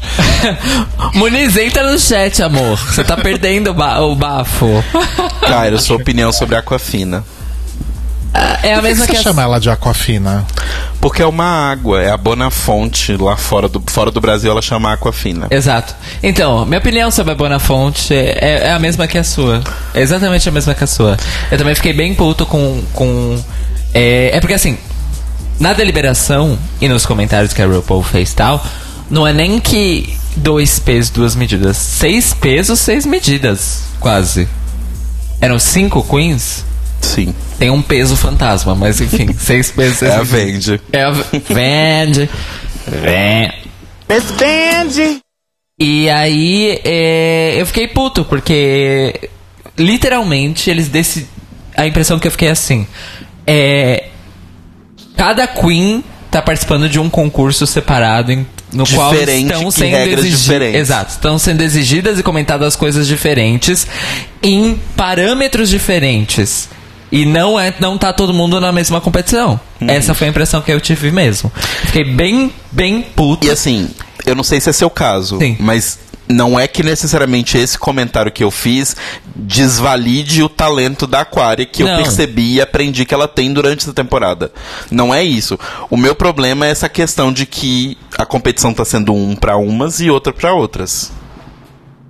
Exatamente. É, mas nesse episódio específico, é, eu acho que isso ficou mais forte na questão do. Não dos looks em si, tipo, se o look era bonito, feio, adequado, complexo ou simples. Mas ah, o julgamento de como elas interpretaram o desafio, principalmente, é que me deixou puto por, por causa disso que você falou. É, eles cobraram uma coisa de uma Queen que fez aquela coisa. E aí no vetor oposto da próxima Queen comentam como se fosse uma coisa positiva no áudio dela. E aí da próxima Queen outra coisa completamente diferente. Sim. Eu fiquei bem chateado com isso, bem chateado. É isso. Então, a observação que eu fiz aqui, eu tava muito audiovisual esse fim de semana. O que, o que eu notei é que esse episódio em particular, né, a gente vai falar de pormenores aí, mas esse episódio em particular foi basicamente para constituir o caminho de Aquaria para a glória, né? Só faltou no final tocar Edge of Glory e ela dançar sozinha no palco. Teve até flashback e cena exclusiva de Untucked pra ela, né? Do tipo, vamos lembrar o que, que a Aquaria falou lá atrás. Agora vamos ver o que a Aquaria tá falando agora, né? Acompanha a mudança de Aquário. Veja a mudança, veja fotos. A jornada de Aquária. Então eu achei que esse episódio foi muito isso. E aí a. A RuPaul compara ela com a, com a Raja, com a Chad, com a Violet. Sim. né? Fez com- uma comparação super direta ali. E elogiando horrores o look e tal. A gente vai falar sobre o look daqui a pouquinho. E. Enfim. Né? Então acho que teve. No episódio, de, de uma forma geral, assim, no episódio principal, teve vários takes do tipo: veja como a Query é divertida. Veja como ela ri e faz as pessoas rirem, né? Tipo aquele episódio que. que foi The Bob the Drag Queen Show da temporada passada. Sim. Da temporada retrasada. E esse episódio foi The Age of Aquaria. Exato. Então eu fiquei observando tudo isso. E tem todas essas questões também que o Tela e o Caio trouxeram e tal. E eu não sei, eu continuo não enxergando ela como uma pessoa digna de ganhar a temporada. Apesar de eu não discutir que ela é muito boa em algumas coisas. Mas eu acho que premiar a Aquaria a essa altura do campeonato é voltar ao passado. Entende? É premiar a Violet de novo, por exemplo. Não que a Violet não tenha merecido, mas é. É premiar alguém que já foi premiado lá atrás, em vez de tentar fazer algo novo. Por que, que não premia a Asia, por exemplo? Que não é uma Queen tão igual a outras que já foram premiadas anteriormente. Sabe? Mais ou menos. A própria Eureka, apesar de eu não estar torcendo pra ela, por que não premiar a Eureka? Uhum. Né, a gente teria a nossa primeira winner gorda, finalmente. Isso É, seria cada vez um marco, mais, talvez. cada vez mais a coroa faz menos diferença, não que né, seja de se jogar fora, porque né, sem pau ninguém tá podendo jogar fora, mas cada vez mais faz uma diferença menor na vida delas. De trabalho e etc. Tanto que tem winners que estão aí esquecidas no churrasco e não fazem show nem na no churrascaria de seu Léo ali na rua de baixo. Mas é, eu não sei se seria necessariamente premiar a mesma coisa que a que a Violet, mas eu acho que talvez seria premiar alguém que é famoso por motivos que não necessariamente é famoso e, e pessoas torcem, etc. Não por motivos necessariamente que deveria ser, sabe? Pra mim é, é do tipo é justamente aquela coisa que eu tô falando essa temporada toda. De transformar Drag Race de uma vez por todas em Big Brother. Ganha quem as pessoas gostam mais. O que não é o caso da Violet, por exemplo. Mas eu, eu, eu não sei, assim. Eu, eu realmente acho que tá rolando uma proteção. Eu espero que essa proteção tenha sido o mesmo tipo de proteção que rolou com a Pearl. De tipo assim, vamos proteger até que ela chegue na final. E na final ela se vira. Se as pessoas quiserem votar nela, vamos ver como é que tá sendo as coisas e tal. Mas ela vai sozinha. Mas vamos ajudar ela a chegar até lá, sabe? Eu acho que se for nesses termos, acontece, vida que segue, não é a primeira nem vai ser a última. Eu só realmente não queria que ela fosse a vencedora, porque eu acho que em questão de range completo do que eu espero de uma vencedora, ela não me deu isso tudo. A Asia me deu isso tudo. Me deu boas atuações. Não me deu só looks, me deu boas atuações, me deu uma personalidade interessante, me deu um personagem legal, me deu uma pessoa. um ser humano legal, sabe? Então eu acho muito melhor. Eu posso discordar? Claro, sempre. Por favor. Então, é, eu, eu, das quatro que sobraram, eu acho que a Aquaria merece mais. E aí, por quê? Por, pra mim, além dos looks, ela entregou tudo isso que você falou agora. Ela entregou a atuação, ela quase ganhou o Snatch Game. Ela, ela ganhou o Snatch Game? Agora Ganhou. Ganhou. Ela ganhou o Snatch Game. E eu achei maravilhoso aquele, aquele Snatch Game dela. A Asia, por outro lado, foi péssima no Snatch Game. Mas nas outras atuações durante a temporada ela foi bem melhor. Você acha? Aquela, aquela primeira, aquele primeiro desafio de atuação que ela ganhou fazendo umas caretas no Butterface, Sim. ela não fez muita coisa. Ela só Ué, a careta. também não fez muita coisa no, no episódio lá dos robôs, por exemplo. E mesmo assim, foi super aplaudida. O meu Não, problema é essa diferença, Ah. sabe? É do tipo, ah, ela teve três falas, mas foi muito bem. Ai, nossa, parabéns, Aquária, o céu pra você. Ah, ela foi muito bem, teve três falas. Ah, ah, foi só isso que ela fez. É, é o 6 pesos, 7 medidas. Eu já perdi. Perdi a conta. Mas Eu continua, ia- Muniz. eu acho que esse é o Não, grande ia- rolê dessa ia- temporada. Eu ia falar justamente que nesse episódio que você falou dos robôs, a Asia, a Asia ganhou. A Aquaria foi elogiada, foi ficou no top, mas a Asia ganhou. E nesse eu concordo que a Asia realmente foi ótima na atuação. Roubou a cena e tudo mais. Mas eu não acho que a Aquaria esteja sendo é, ruim, entendeu? Eu acho que ela, este- que ela está tão boa quanto a Asia, entendeu? Eu não acho que ela está sendo ruim, mas eu acho que, pelo menos na minha visão, rola uma proteção. Por exemplo, neste episódio especificamente que estamos falando hoje, o das Evil Twins, pra mim a Asia foi 200% melhor que a Aquaria. Eu concordo. No que o desafio pedia. Porque assim. Eu também se- concordo. Porque eu até tive essa discussão com o Marco, que foi a minha discussão com o Marco que eu tava falando, que é o seguinte: eu falei que eu não achei a roupa da Aquária isso tudo que as pessoas estavam falando. Né? Que a roupa falou que era uma das melhores roupas. E aí eu tava conversando com o Marco, o Marco achou incrível a roupa. Achou muito legal e tal, a gente conversou um pouco.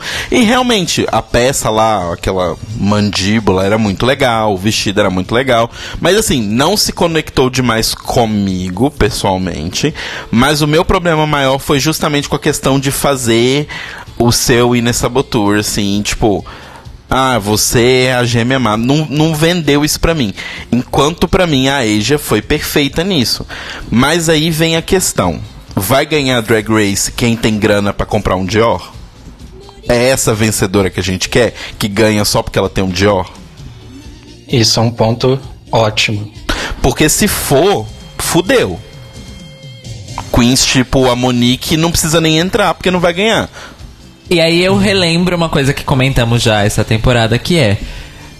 Depois que tivemos pela primeira vez no programa Queens conversando sobre isso em Untucked, sobre o dinheiro que custa é, se preparar para competir em Drag Race, toda vez que a Michelle Visage falou e falar daqui pra frente, dinheiro não é problema, dinheiro não é motivo, dinheiro não é desculpa.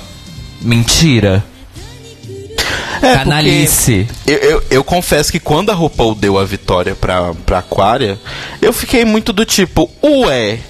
Porque nas deliberações todo mundo falou, não, a Asia foi muito legal, foi a melhor vilã má, né? Tipo, o personagem era completamente diferente um do outro. O jeito de andar, o jeito de performar, o conceito das duas fantasias, que uma era uma showgirl, outra era um palhaço.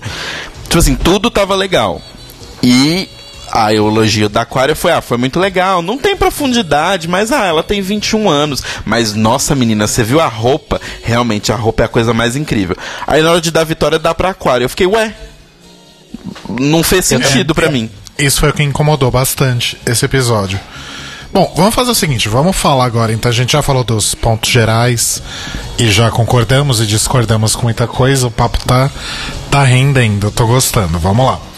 Vamos voltar pro começo, né? Vamos, Vamos destruir tudo. vamos falar do Mini Challenge agora, que foi um grande merchan daquela Vo é Voz Events, o nome do da empresa? É, Voss Events. É a atual produtora de eventos de todos os eventos oficiais de Drag Race. Inclusive as turnês, é co-produtora da DragCon, blá, blá, blá. Inclusive turnês mundiais, por exemplo, a Dordelano Brasil 2018, co-produção Voss Events. Olha só. Yes. E aparentemente ela faz esse drag brunch, tipo um É. evento. Sim. Mas ó, tenho que dizer que o Cheyenne foi o melhor convidado relâmpago. Eu, também gostei, eu gostei. Apesar de que aquela piada do, de- dele comer, mas não comer as panquecas, ficou mal feita aquela piada. Sim. Mas eu gosto dele, ele é legal. Sim. E ele arrasa em American Horror Story Roanoke. Sim, sim. Mas aí vamos falar já de outro ponto de raiva da. da. Você saiu do Mini Challenge já? Não, tô no Mini Challenge. Ah, tá. É... O que, que é Aquária com nojo de comida? Gente, não. Sabe sabe que sabe o que, que me lembrou? Tipo, aquelas amigas que tipo vão na sua casa, sabe quando tem um, um, um durex no chão marcando alguma coisa? Tipo, marcou um lugar. Aí você puxa aquele durex, tá cheio de cabelo, aí a pessoa começa. Tem umas amigas assim. Ninguém vai pegar essa referência. Mas. Então, gente, assim, eu acho muito feio. Se fosse uma comida podre, sei lá, tivesse fedendo, se fosse uma coisa extremamente nojenta, eu entendo. Gente, Agora, era, mor- era mortadela aquilo. é, não a pessoa tava. Não, era tipo presunto, era um pedaço de presunto gigante. A pessoa me faz vômito por causa de presunto. Ah, minha filha. Honestamente. Tanto de gente morrendo, fome- morrendo de fome no mundo. Querendo aquela mortadela. Ah, não, sério, eu, eu fiquei bem chateado com isso. Bem chateado. Mas enfim, Muniz, sua opinião. Como você pretende editar ou editaria esse mini challenge? Ai, que pergunta difícil. Nossa, que pressão. Can you believe? Eu vou dar uma resposta pra fugir. Eu vou falar assim que é surpresa. Arrasou! Ah, vocês- vocês- aproveitar que vocês estão colocando aí os voice-over, pode colocar aquele Oh my God! Oh my god! Eu amo isso, obrigado. Eu amo também, amor. Deixa eu falar, esse mini challenge, é, eu não, eu não, eu achei é, meh, achei meh. Eu gosto tanto mais quando chama o pit crew, aí mostra lá os pit crew rebolando, não é tão melhor? Depende do ponto de vista. Pois é.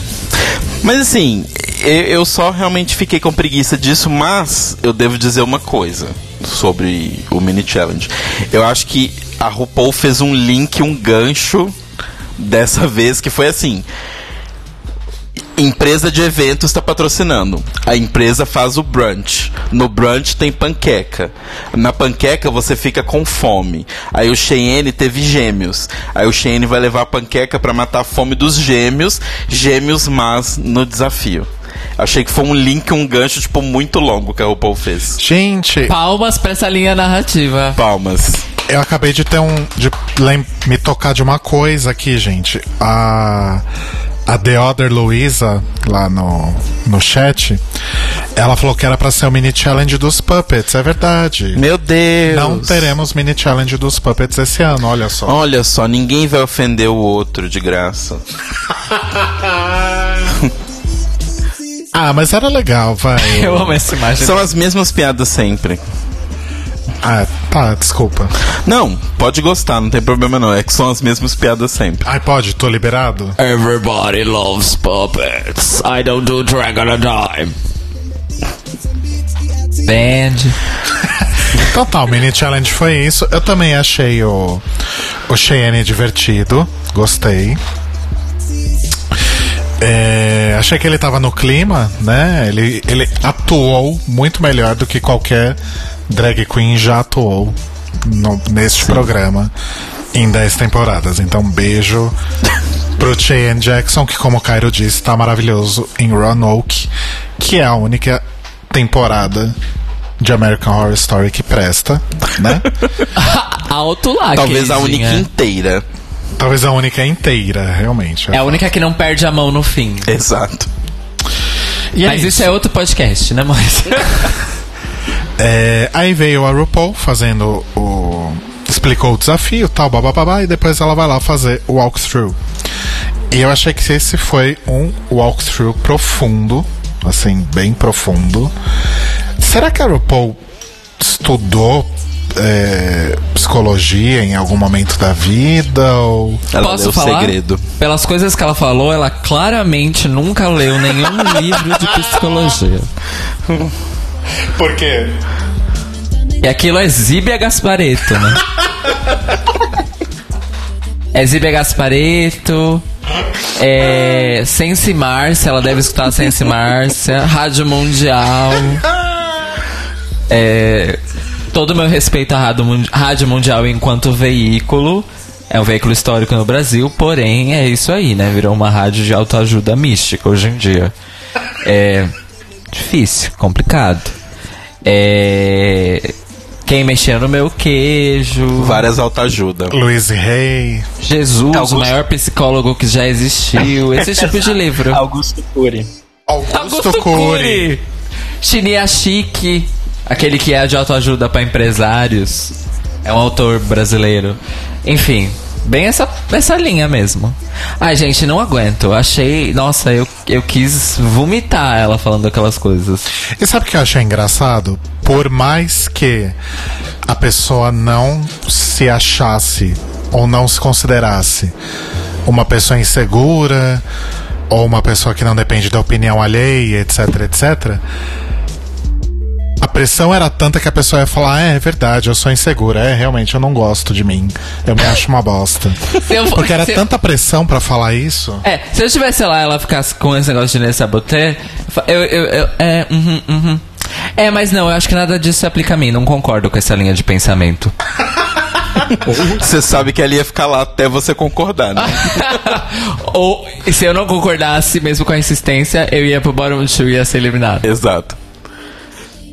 Oniz, o que, que você achou desse momento autoajuda?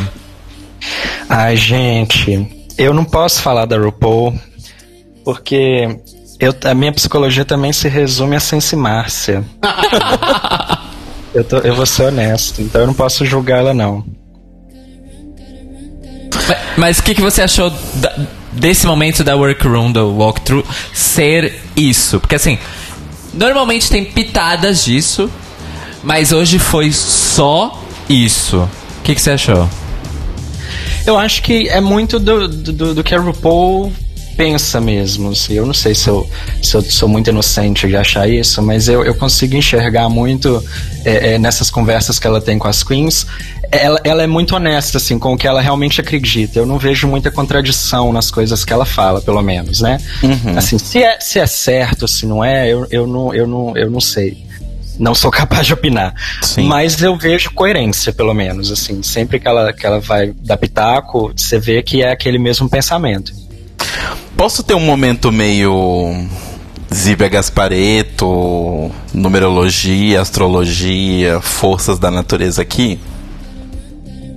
Por favor. Por favor. Vocês dois podiam participar mais, assim. Eu tô participando. É o seguinte, existem dois tipos de pessoa, de acordo com as filosofias, né? Da Britney Spears, aquelas que entretêm, aquelas que assistem. Mas assim, existem as pessoas que enfrentam e as pessoas que se moldam. Então tem as pessoas que batem de frente e é isso, vai ser isso, o que eu tô dizendo é isso, isso, isso, isso, isso. Ah, esse sou eu, gente. É, exatamente. Já a RuPaul, ela é o tipo de pessoa que se molda. Então, do tipo, a RuPaul, pelo que a gente já viu da vida dela e do histórico, ela já teve momentos em que ela teve que se mudar, mudar quem ela era, mudar às vezes um pensamento aqui, outro ali, para poder se adaptar a uma situação e sair da melhor forma possível daquilo. Então eu acho que essa coisa dela ter esse negócio de ah, tem esse Ines Saboteur que eu fico me duvidando, mas eu sempre tenho que ir em frente porque a vida segue e tal, me passa muito que a RuPaul é esse tipo de pessoa. ah, então, mas isso eu concordo total com você. Eu realmente Sabe? acho que ela fala de uma experiência muito pessoal. É muito pessoal. Eu acho que não é nem do tipo ela acha que isso é uma filosofia high. Eu acho que é uma coisa que ela faz pra ela. E ela fala, olha, eu lidei assim, assim foi a minha carreira toda, porque é verdade, gente, a RuPaul, ela tem uma carreira, a gente fez os programas sobre a vida dela, ela tem uma carreira meio maluca, a RuPaul era tipo genderfuck, vocalista de banda sujona, do nada ela virou a grande modelo... Pera, do nada, vírgula, Não, tá. né?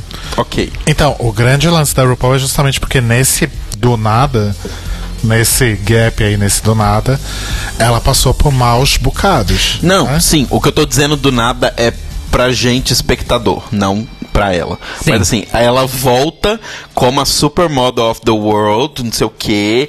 Nossa, a drag que vai conquistar a família americana, tem programa na TV de auditório. Até passar um momento em que ela some de novo, volta falando de sexo. Tudo é sexo. Todas as músicas do disco é sexo. Ela volta com a peruca preta, que é a peruca de quando você fica safada, né? Cristina Aguilera tá aí pra mostrar pra gente. E fazendo o filme lá do Michael Ruiz, aquele filme horroroso. Starbury. Isso, que tem pinto, que tem tudo. É sexo. Ah, pornografia. Aí RuPaul some de novo e aí volta como apresentadora de programa de novo.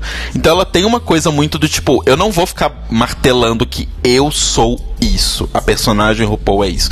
Ela vai indo pra poder se adaptar e vai ganhando a vida dela sim. E é uma forma válida de se ganhar a vida.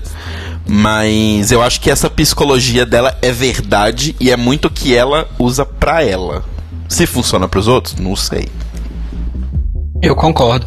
E eu acho assim também, o formato do programa dela é basicamente para entreter, né? É entretenimento.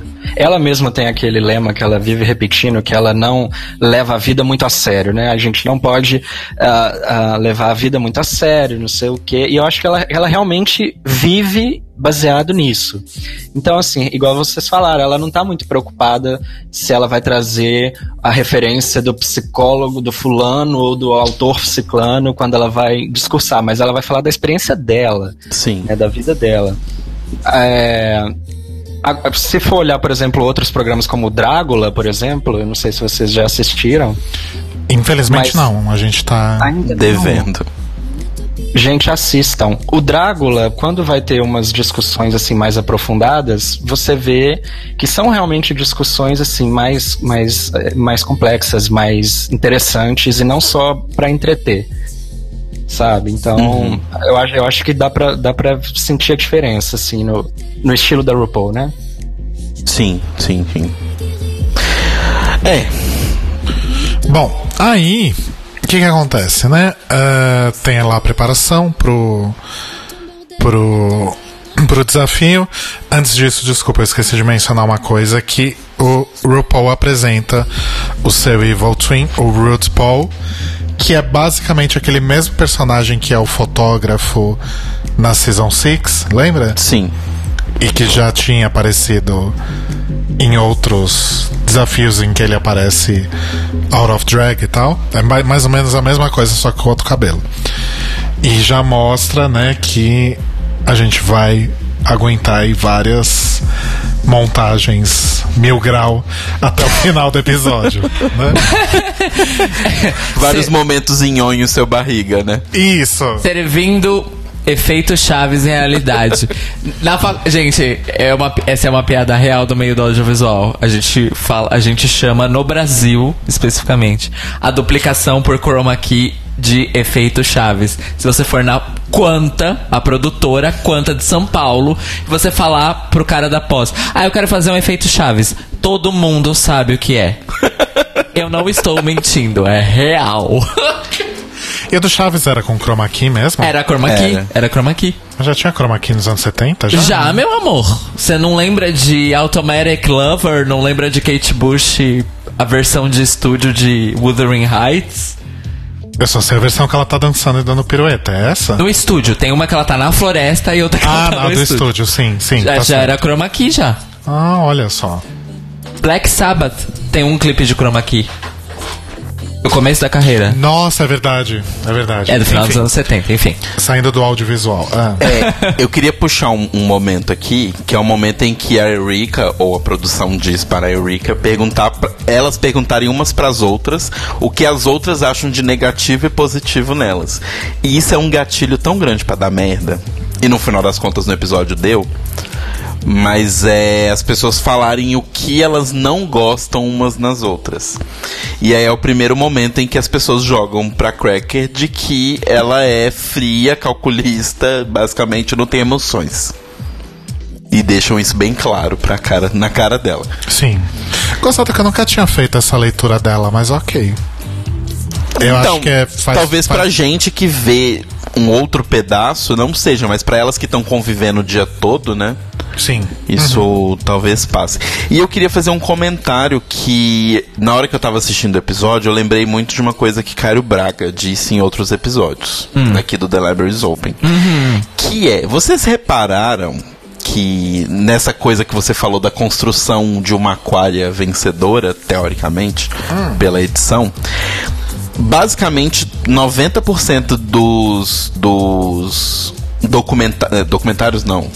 É, como é que chama? Confessionários. confessionários que aparecem da Asia, ela está falando mal de alguém.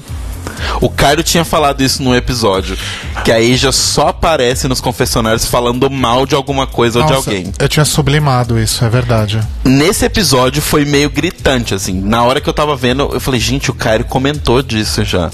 Ela só aparece reclamando de tudo. O que é incompatível com o que a edição mostra do comportamento dela, tanto na workroom quanto no Untucked. Porque na workroom do Untucked ela tá sempre conversando é, de boa, falando as coisas que ela tem que falar, sendo sensata, inclusive. É, o único episódio eu acho que, que eles não conseguiram dar esse tom pra Asia foi o episódio que ela ajudou todo mundo e acabou se fudendo por causa disso. Porque não teve tempo pra si, mas ajudou todo mundo. Nesse episódio não deu pra pintar ela de de bicha chata. Sim. O que que você acha, Manias? Ai. Eu não tinha reparado nisso também, do confessionário. Agora eu tô refletindo sobre isso. Reflita. Mas é, é, é o que vocês falaram mesmo. Pode ser realmente que a edição esteja pintando essas duas imagens, né? Mas ao mesmo tempo eles mostram, eles mostram sempre como ela ajuda as outras queens, como ela tá lá aconselhando, né? Então isso eu também acho que, que, que eles não deixam de mostrar, então tem Sim. esse lado. É, eu, só achei curioso realmente que todo, todo o, o confessionário dela é sempre ela metendo pau em alguém, sabe? Eu fiquei, gente, eu não tinha reparado que era tão constante, sabe? Eu também Eu não. também Também não. Tô, tô repensando. Pois é. Barra, né, amiga? Duas coisas que eu queria falar antes da gente falar dos looks da Runway. É que a, a Eureka, na verdade, ela teve um. Ela fez. Ela falou uma coisa super importante. E isso vai ser muito importante para quando a gente estiver falando da Runway, que é. Isso não é um desafio de construir um look do zero, né? Isso é um desafio de. é, de um look para sua personalidade e outra para o seu inner saboteur, ou saboteur, né? Sabotua! Então, o good versus o evil. Vamos, vamos simplificar dessa forma, né? Então, guarda isso que vai ser importante. E só. O que, que foi aquele discurso da Cameron do tipo, ai, é, eu só realmente comecei a se sentir mais é, confiante quando eu comecei a malhar e ser uma pessoa saudável. Oi? Então, tem gente que escolhe mudar o seu corpo para se sentir bem. Tem gente que se sente bem com- com o corpo que tem. Então, se foi a forma que ela conseguiu se sentir bem, que bom que ela se sente bem. É o que eu tenho a dizer sobre isso. É. Existe o questionamento do se sentir bem by proxy. Eu não sei traduzir isso para português, realmente. Ai, pensei em inglês, ai. Não, mas eu realmente não sei traduzir Ai, isso para nossa. português. Não, eu, eu entendo o que você quer dizer. Tipo, através de um serviço ou de uma modificação se sentir bem. Não, não é nem isso. É, é uma boa interpretação, mas na verdade é o se sentir bem a partir dos outros. Porque procurar o a estética de corpo e a noção de saudável, entre aspas, que ela procura e vive, a gente Baseada sabe na que é aprova- a aprovação Alheia. alheia da cultura vigente. Sim, sim. Só deixando Mas eu sou claro. do ponto de que se não tá fazendo mal pra ninguém, Não, ok. caguei, sabe? Se ela faz Eu terapia, tá ótimo. Eu tenho amigos, inclusive, que, ah, eu, eu não gosto do meu nariz, aí vai lá, faz uma rinoplastia e fica satisfeito e não tem mais esse problema. Uhum. Então, assim, se a pessoa tá se sentindo melhor agora que ela fez a cirurgia e ela não vai ficar mais encucada com outras coisas, porque tem isso também, né? Às vezes a pessoa tem um problema, aí vai lá, faz uma cirurgia pra arrumar, entre aspas, né? Aí ela começa a achar outro problema e assim Sim. segue, né? Exato, Sim, sim. exato. Tem isso, né? Aquelas pessoas que vão resolvem, entre aspas, o que talvez fosse um problema, mas continuam indo atrás dos outros. É, porque demora um tempo pra pessoa perceber que o problema não é esse e, né, é outras coisas muito mais profundas. Mas É. segue a vida. Tá, vamos falar dos looks então. Como sempre, a gente tá aqui olhando na página do Draglicious. E a gente começa, como sempre, então, por ordem alfabética com a Aquaria e a sua Evil Twin Sabatina. Vamos lá, o que, que vocês acharam dos dois looks da Aquaria? Muniz. Eu gostei muito. Eu, eu sou suspeito, né? Porque eu já falei que eu tô torcendo pra ela agora. Mas eu gosto muito dos looks da, da Aquaria. Eu acho que nesse, nesse aspecto não tem muito o que criticar ela, não. Eu acho que o único look dela da temporada que eu, que eu achei meh foi aquele do makeover mesmo. Uhum. Tanto, tanto dela quanto o que ela pôs no, no menino lá. É, que eu não lembro o nome. Mas, fora esses, eu, go- eu, eu, gosto, eu gosto muito. Eu concordo com vocês que eu, eu, gos- eu acho que a Asia entregou melhor. Mas eu, eu achei os da Aquaria perfeitos. Sim, sim. E vocês, gente? Então, igual eu comentei com o Marco, eu não achei feio, mas não me tocou. da forma como tocou o Marco e tocou outras pessoas. Mas eu não tenho a informação de moda que a RuPaul, a Michelle e o Marco têm.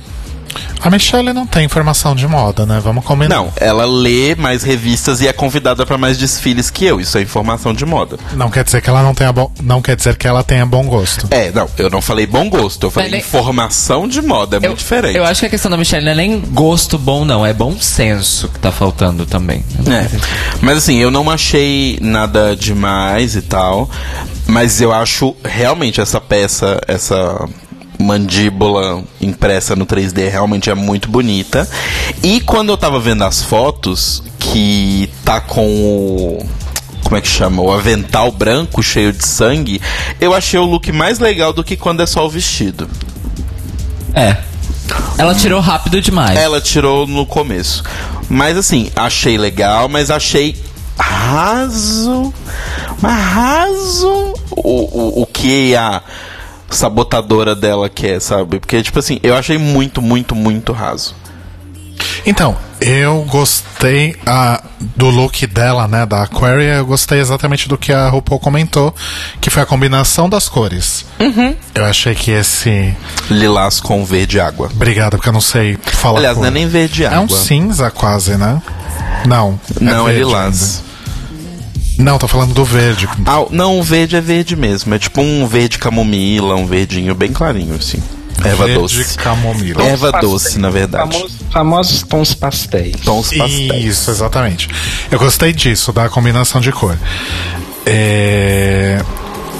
O look da Sabatina, eu gostei também. Mas assim, é, é aquilo que eu falei lá atrás, né? Quando eu tava falando, quando eu tava metendo o pau na Aquaria. Eu não acho que seja algo tão único, né? E tão diferente do que outras pessoas já já fizeram, sabe? Não que os outros fossem, não que das outras competidoras fossem também. Mas eu não consigo entender porque que ela arrancou tanto elogio da, da RuPaul, por exemplo. E lembrando que eu acabei de falar, né? é, não era necessariamente um desafio de looks, tanto que a Eureka falou, não construa um look do zero, porque o desafio não é esse. Sim. Né? O desafio é o contraponto. É o good versus evil. Então, já partindo pra próxima, que é a Ija. Eu quero comentar uma coisa da Aquaria. Segura, mas já fazendo essa ponte da Asia, mas a gente vai voltar pro Cairo. a Asia, fe... para mim, ela fez a ponte perfeita.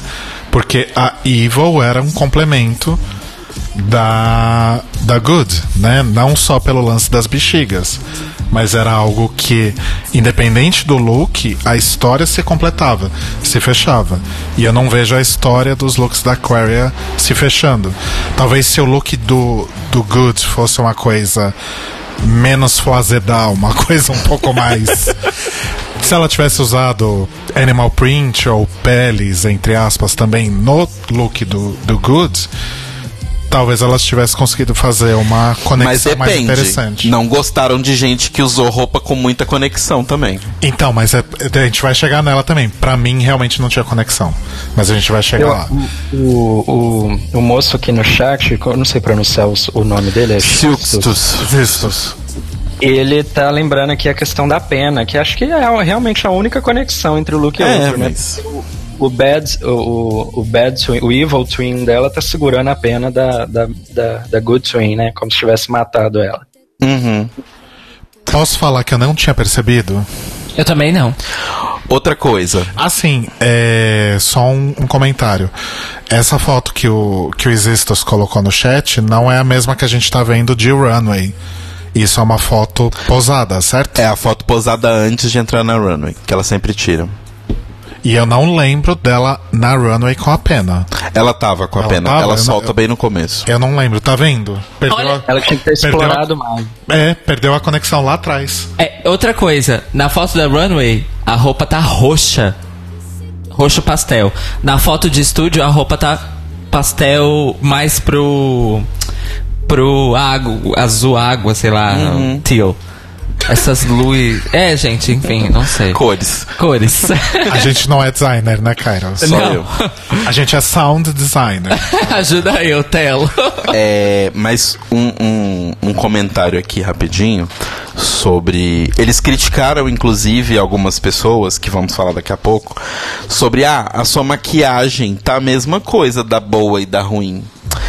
Ah, Vocês estão vendo uma diferença muito gritante da maquiagem da aquária boa pra aquária ruim? Só a cor do batom, na verdade. Ou seja, mais uma coisa que ela não tem problema, mas as outras têm. Pois é. Ok, gen- gente, então é isso, ó. Próxima temporada, quem for pra Drag Race, compra um Diorzinho, guarda uma grana, compra um Dior, que você ganha, tá bom?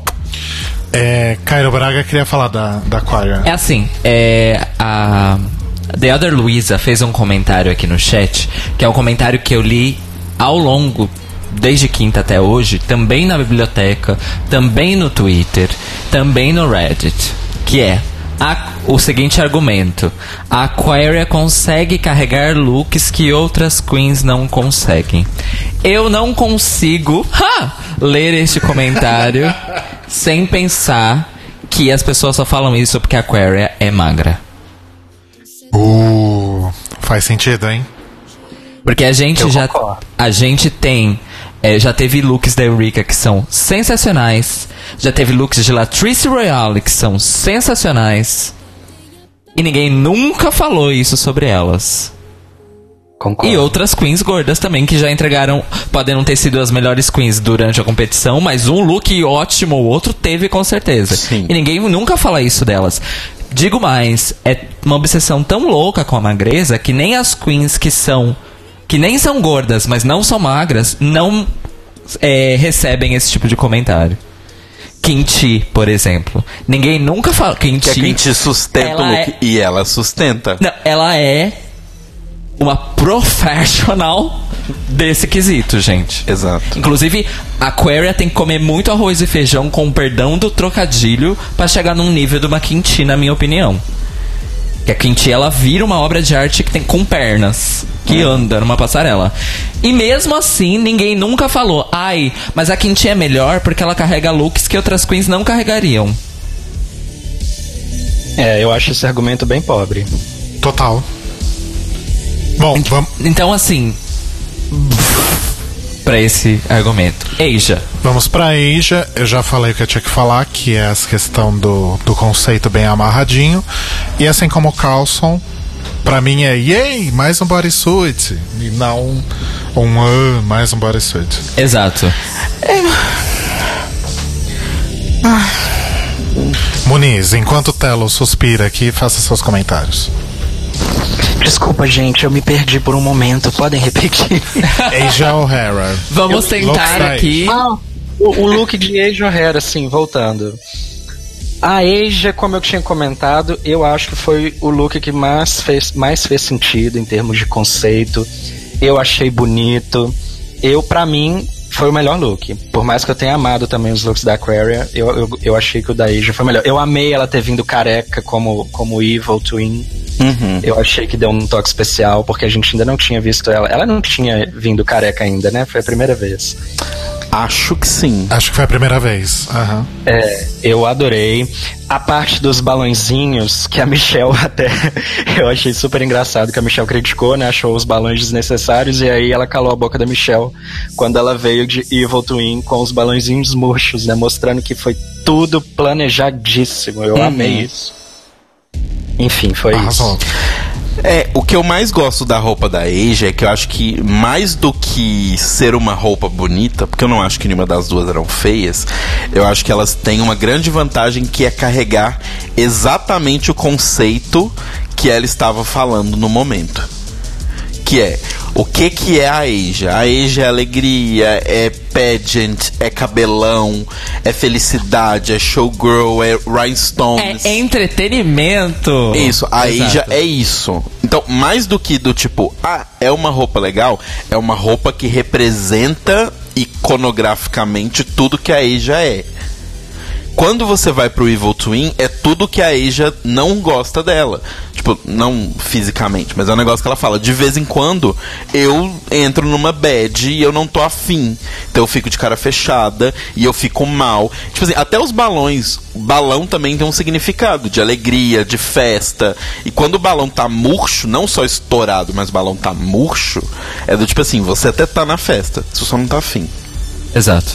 Então eu acho que simbolicamente, o, o Mário até comentou que algumas pessoas não necessariamente elogiaram a roupa dela do, do bodysuit, né? Reclamaram. Mas eu acho que conceitualmente a narrativa, o, o conceito da roupa todo, o, a oposição de uma roupa pra outra, pra mim tava, tipo, muito bem feito. A atuação dela, o jeito que ela mudou o rosto, a maquiagem, cabelo, o jeito que ela se movimentou na- no negócio, tava completamente diferente. Então, assim, roubadíssimo. Só digo isso. E reforço o comentário da. Tudo bem que foi a Lena Dunham que fez, mas eu concordei. Ai, a gente não calma, falou calma. da Lena Dunham. Calma. É. Não precisa também. Vamos deixar tempo. só pra quando foi, tipo, extremamente necessário. Exato. É, a Lena Dunham falou, inclusive elogiou a Asia, que assim, a, ela falou, foi a mudança mais radical de não só de expressão facial, mas tipo, de expressão corporal também. Não era só a roupa que mudou, ela mudou o jeito que ela tava desfilando e ela manteve o personagem o tempo inteiro. Inclusive a Lena falou. Isso da Aquaria, da, da Asia e da Eureka. Isso. Falou das duas, que as duas souberam é, virar o personagem de uma maneira muito boa, muito impressionante. E eu concordo. E realmente, gente, o texto da Asia, de ambas as duas, a, a boa e a ruim, eram os melhores textos da noite. Sim. A Eureka tava perto, mas realmente o da Asia foi muito melhor. É, roubada. Roubadíssima. Muniz? Concordo, roubada. Vamos falar então de Eureka. Ah, só uma vírgula importante aqui, né? Destaque para o nome da Evil Twin da Asia, que era North, North Korea. Korea. A inimiga da Ásia. Maravilhosa. Militou. Militou, foi crítica Hashtag militei. Crítica social, foda. É. Vamos pra Eureka, vamos lá. Eu quero que alguém fale bem, porque eu vou falar mal. Sério? Ok. Ai, eu também. Então eu falo bem. Amei as referências fílmicas. Sim. Pois, um, porque gosto das referências fílmicas. Dois, porque entendi as referências fílmicas, o que é importante pra gostar. É, o que me incomodou não foi exatamente o look, mas a construção do primeiro look. A gente sabe que Eureka entrega construções de look, construção física mesmo, da roupa, melhores.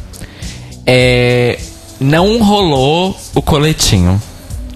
Eu acho que o casaquinho tinha que estar fechado e não aberto com coletinho embaixo. É. E não gostei muito da peruca que ela usou no look bom, mas eu entendi que era pra conectar com a peruca de Divine no segundo look. Mas no geral eu gostei, mas a parte forte dela foi interpretação na passarela e os textos que também foram muito bons. Mas o look realmente deu uma sambadinha. Então, gozado que você falou justamente das coisas que eu ia falar mal, né? Que é basicamente relacionado ao primeiro look mesmo. E gostei do texto, achei bem bom o texto, mas também não consegui ver uma conexão tão grande.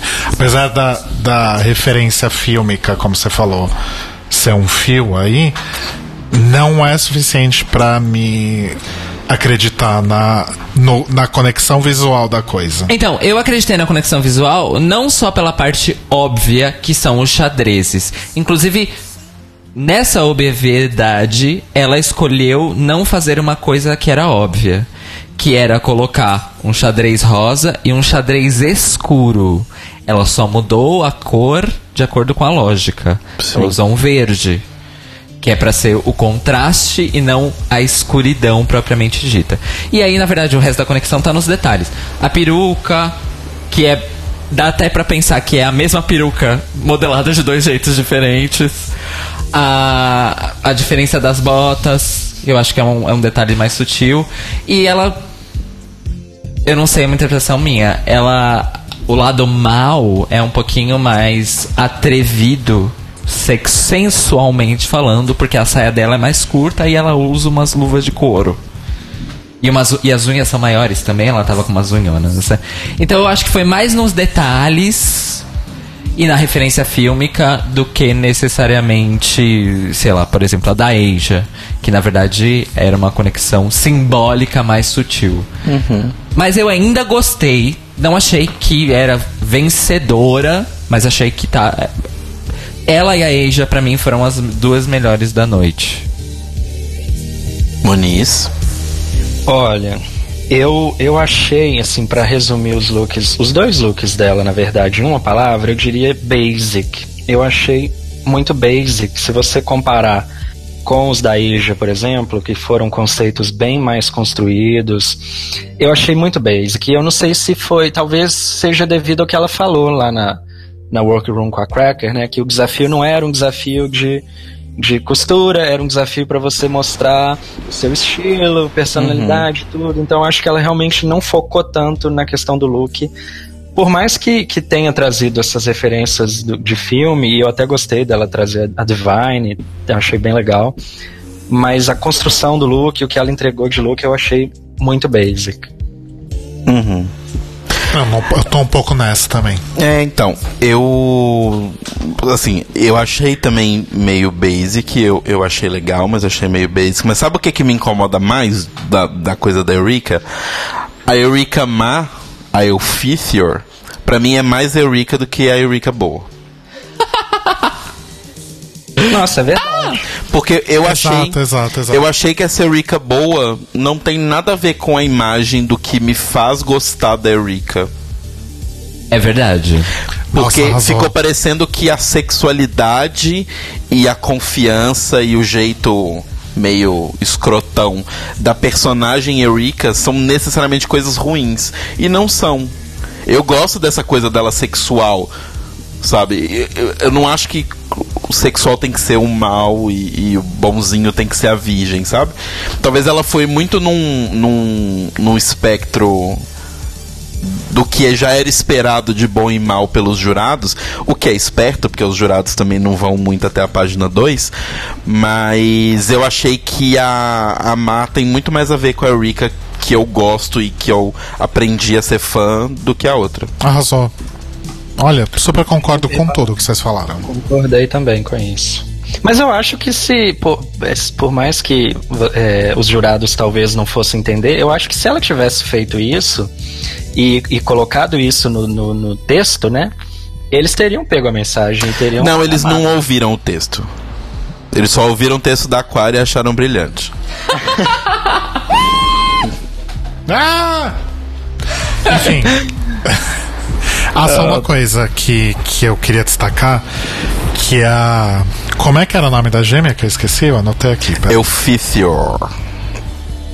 Cadê? É o Filthior, eu- que é uma referência a Divine também. Sim, é o Filthior. É... Que ela falou que a. Ela falando mal dela, né? Que a Erika só sabe fazer piadas sobre o tamanho dela e sobre comida. Acho que ela está certa. Sim. Próxima é a. Cameron Michaels. Eu vou deixar o Telo começar com o comentário que ele fez no Twitter, que eu achei muito pertinente. Então, uma coisa que eu acho muito engraçado sobre os juízes, né, é essa coisa que sempre rola do dois pesos, duas medidas. E aí o meu problema com, com a questão toda da Cameron é os jurados falam: olha, vocês vão fazer um voice-over que vai explicar e tal, e a gente quer ver os dois lados de você. O que você gosta em você e o que você não gosta em você. Certo? Certo. Concordo que as roupas da Cameron não eram necessariamente muito opostas, do tipo uma má e uma boa. Concordo. Mas ela não tem que passar quem é a Cameron, quem é o lado bom da Cameron, o que a Cameron ama nela mesma e o que ela não gosta dela mesma. A desgraçada fala no áudio: Eu sou uma queen de videogames e super-heróis. Ela já falou 50 vezes na temporada. Ela chega lá com a roupa que a representa, Michelle vira e fala: Ah, tá muito fantasia. Porra!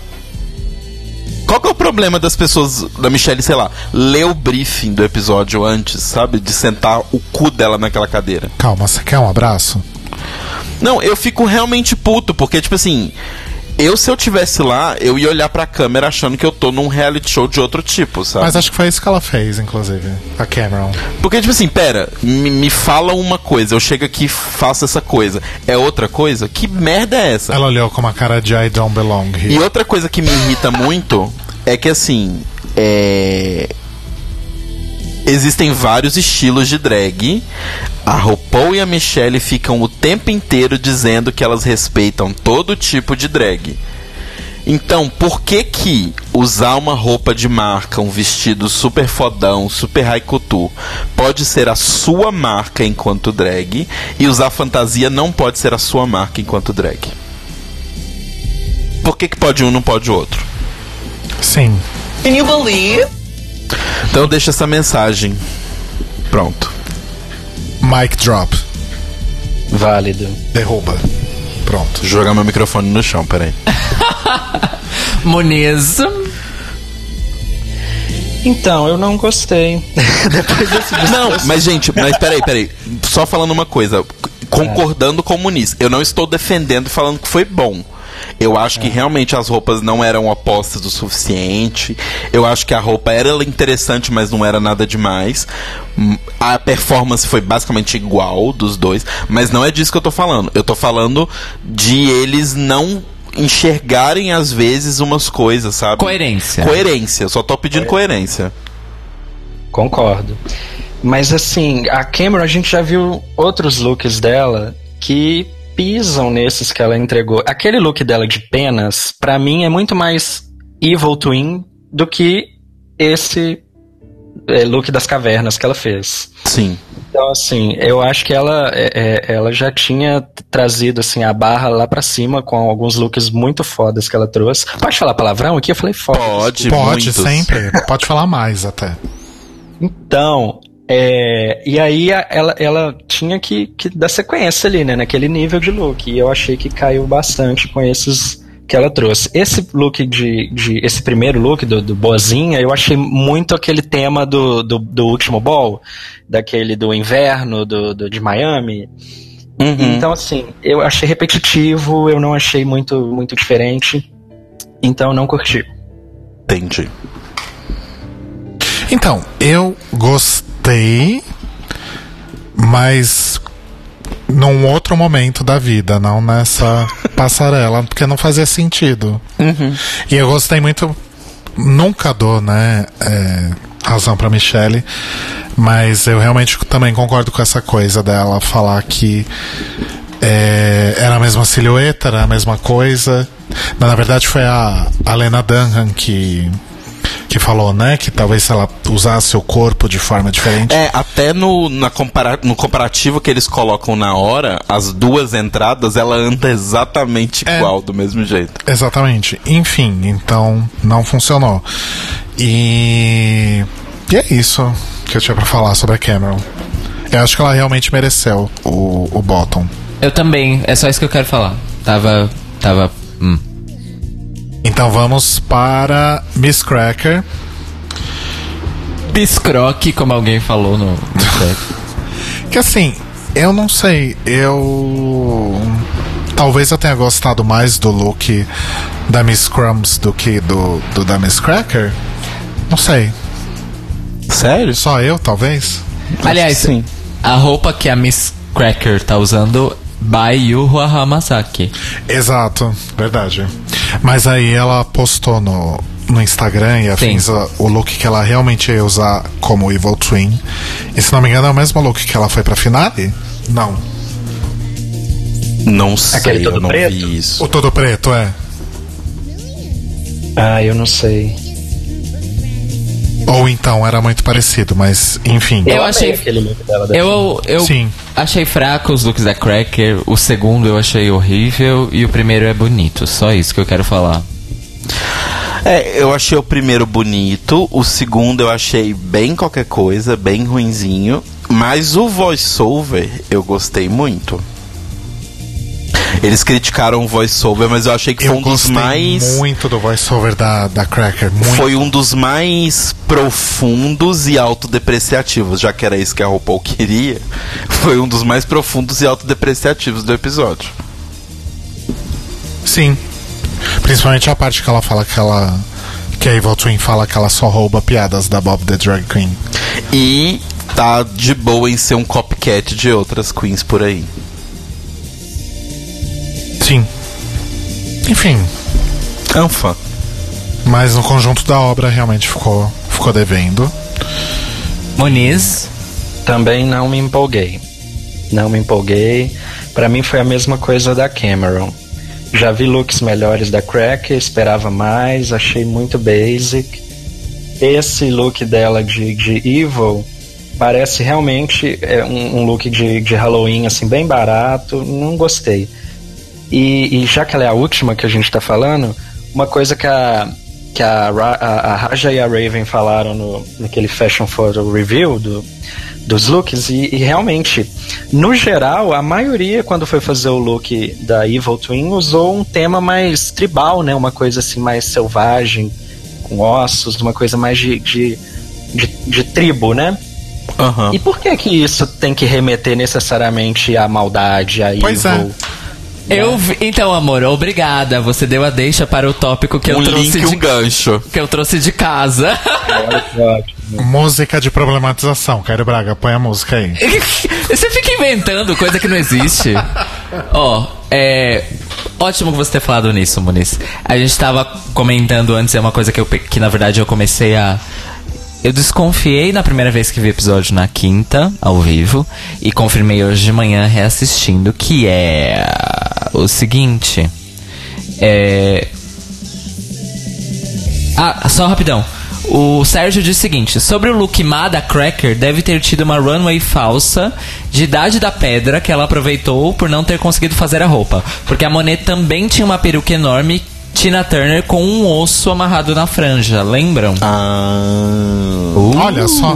pode ser, pode ser. Bem observado, existos. Bem Ah, e observado. agora eu tô lembrando também, aproveitando, a Calorie Karda- Kardashian, Kardashian também tinha um look de Idade da Pedra e ela apresentou esse look em algum momento fora do programa. Talvez tenha sido no. no com a Packing? Michelle, no Hot Packing.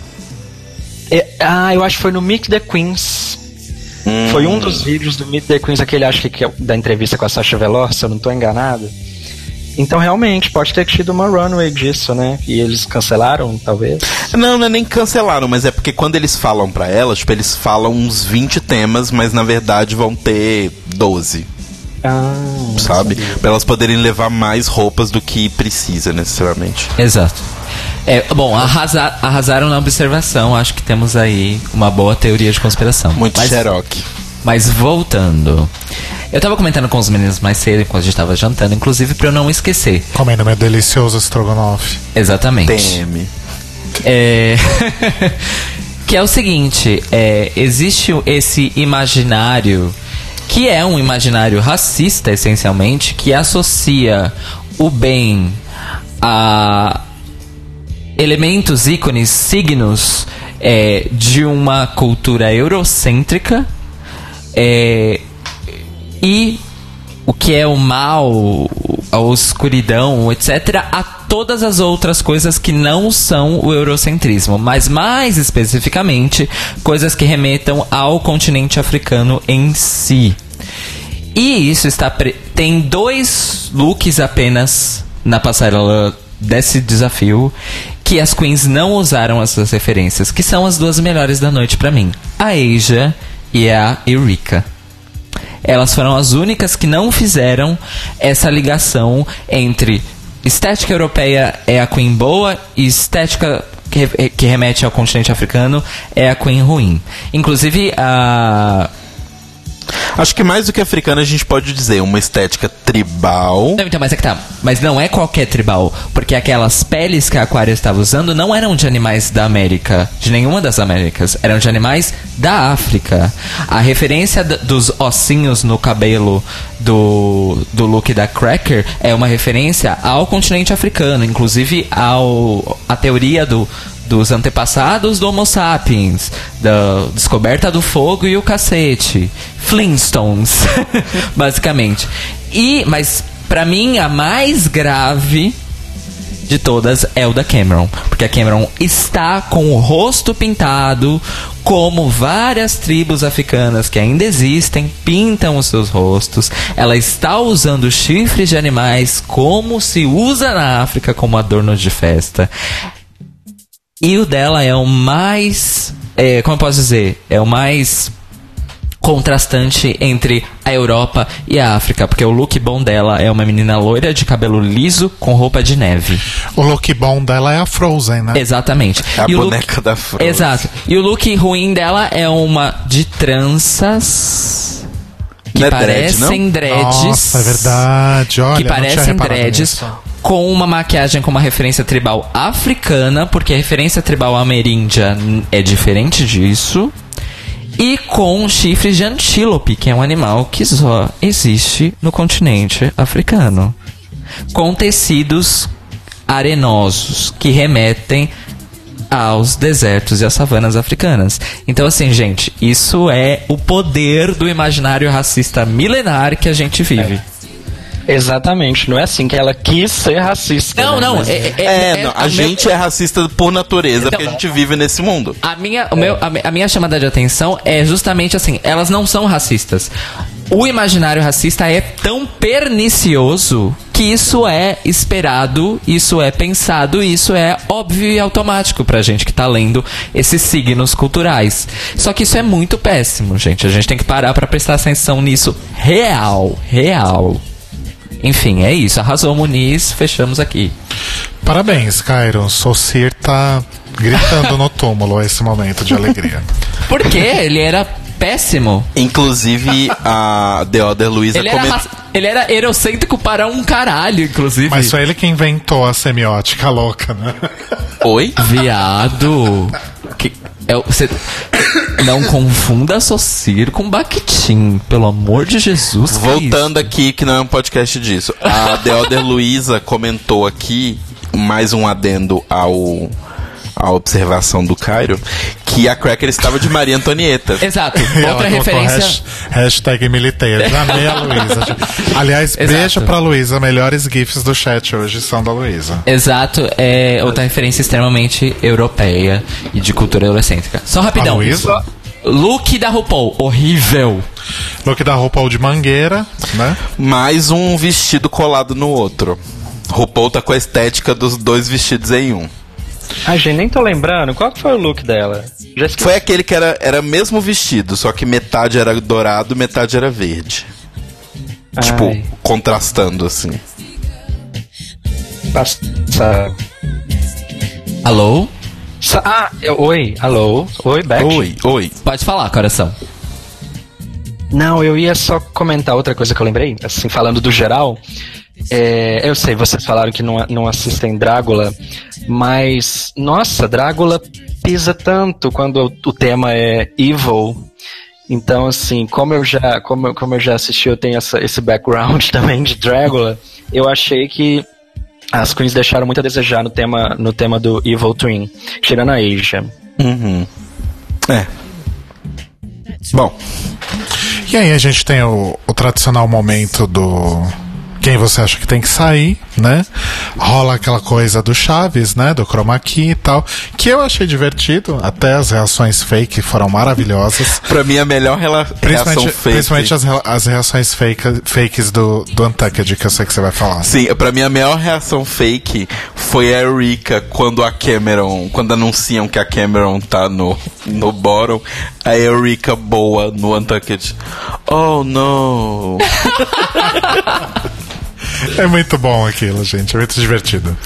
Só que aí a única coisa mais polêmica aí que foi do desse momento tradicional do quem você acha que tem que sair foi a, a Cracker ficando puta com a Asia, né? Fora isso, ficou tudo bem. Com razão, de certa forma, né? Eu achei que aí já pegou um pouquinho pesado. Ela pegou bem pesado, né? É desnecessário. Tipo, ah, comigo não tem essa de, ai, vou eliminar minha maior concorrente, eu quero mais é que minha maior concorrente fique aqui. E eu acho que tem que sair quem não tem qualidade de estrela, que é a Cracker. Pois é. Foi um pouquinho over. E aí no Untucked a Cracker diz que em algum momento ela conversou com a, com a Asia sobre isso, mas isso nunca foi mostrado, Não. né? E que a Asia teria pedido desculpas. E ela até deixou um bilhetinho depois que a Cracker saiu falando que agora sim ela reconhecia uma estrela. Ela falou: desculpa não ter percebido a tempo que você Isso. era uma estrela. E aparentemente a Cracker não comprou, né? Então foi tipo o bilhetinho da Shangela, da, da, da Thord. Daquela bitch. É, enfim. E é isso, gente. A gente já falou do lip sync, a gente já falou de quem ganha, de quem perde. Posso falar do melhor momento do episódio? A Lina Dunham. Lena Dunham sendo completamente ignorada, recebida e ignorada por Camarão Marcos. É, Tipo, eu acho que a, a, a, a Lena Dunham, quando ela tá indo embora, ela até anda na direção da, da Cameron Michaels, mas não mostra elas interagindo. Eu não sei se ela chegou perto e falou não, ou se a Cameron, tipo, nem vem, bicha. Tipo, sai daqui. Quem quer entender qual que é o nosso problema com a Lena Dunham, que tinha sido cancelada, mas a RuPaul descancelou, né? Eu acho que porque a- a- o caso lá que a Lena Dunham passou pano. é, Não, gato, vai muito além disso. É? Eu vou colocar um link aqui na descrição, que é um artigo muito legal da, da Vanity Fair, falando, tipo, elencando todos os problemas e cagadas da Lena Dunham, pra quem quiser. Can you believe? É, vai estar em inglês tal, mas joga no Google Tradutor, que vale muito a pena ler esse artigo, ele é muito bom. Nossa, eu quero ler. Basicamente, os problemas da Lena Dunham são racismo, Contínuo, não foi só um caso. é, gordofobia e sexismo. Exato. começar. Né? Quem quiser entender também quais são os outros problemas da Lena Dunham, é só assistir Girls, principalmente a terceira e a quarta temporada, que é aquela coisa mais white people problems, millennials problems do mundo, assim, tipo, ai meu Deus, meu pai não vai pagar meu aluguel esse mês, o que eu vou fazer? Ó, ó, meu livro não está pronto, meu artigo para aquela revista independente que só vende em eventos culturais não está pronto ainda. Ó, ó, é basicamente isso. Bom, é isso. Ah, e a Oder Luiza tá comentando outra coisa que eu já tinha ouvido, mas isso eu nunca li confirmação ou nenhuma decorrência disso. Mas é que a Lena Dunham também já tinha sido acusada de estupro uma vez. Choque. Mas isso eu não não, lembro. sei dizer se é real ou se não é. eu porque- acho que isso não tá no artigo, pelo que eu me lembre.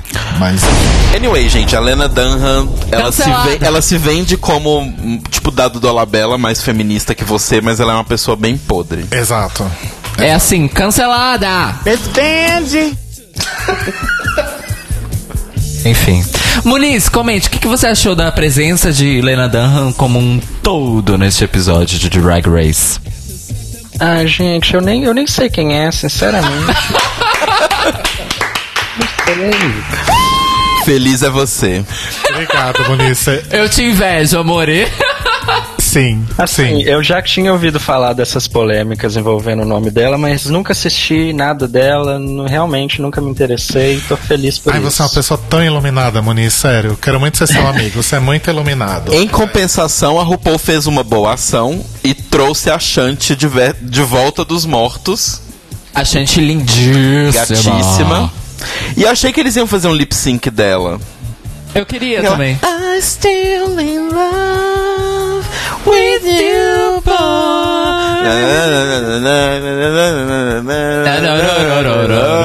Gente, eu nem sei quem é a Shanti. Ela fez uma. Ela era tipo. Ah, eu não vou falar isso que é meio chato, mas ela era tipo a Beyoncé do começo dos 2000.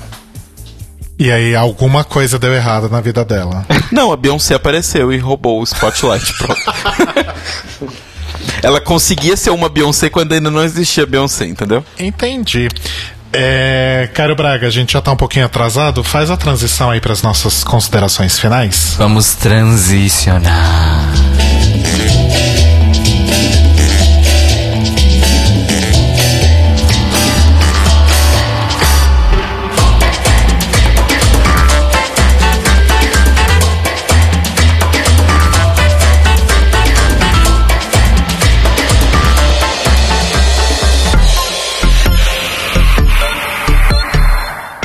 Falo que a gente tá um pouquinho atrasado, como se a gente nunca se atrasasse. né? Não, Nossa. A gente tem que parar com Primeira isso vez. temporada que vem, hein?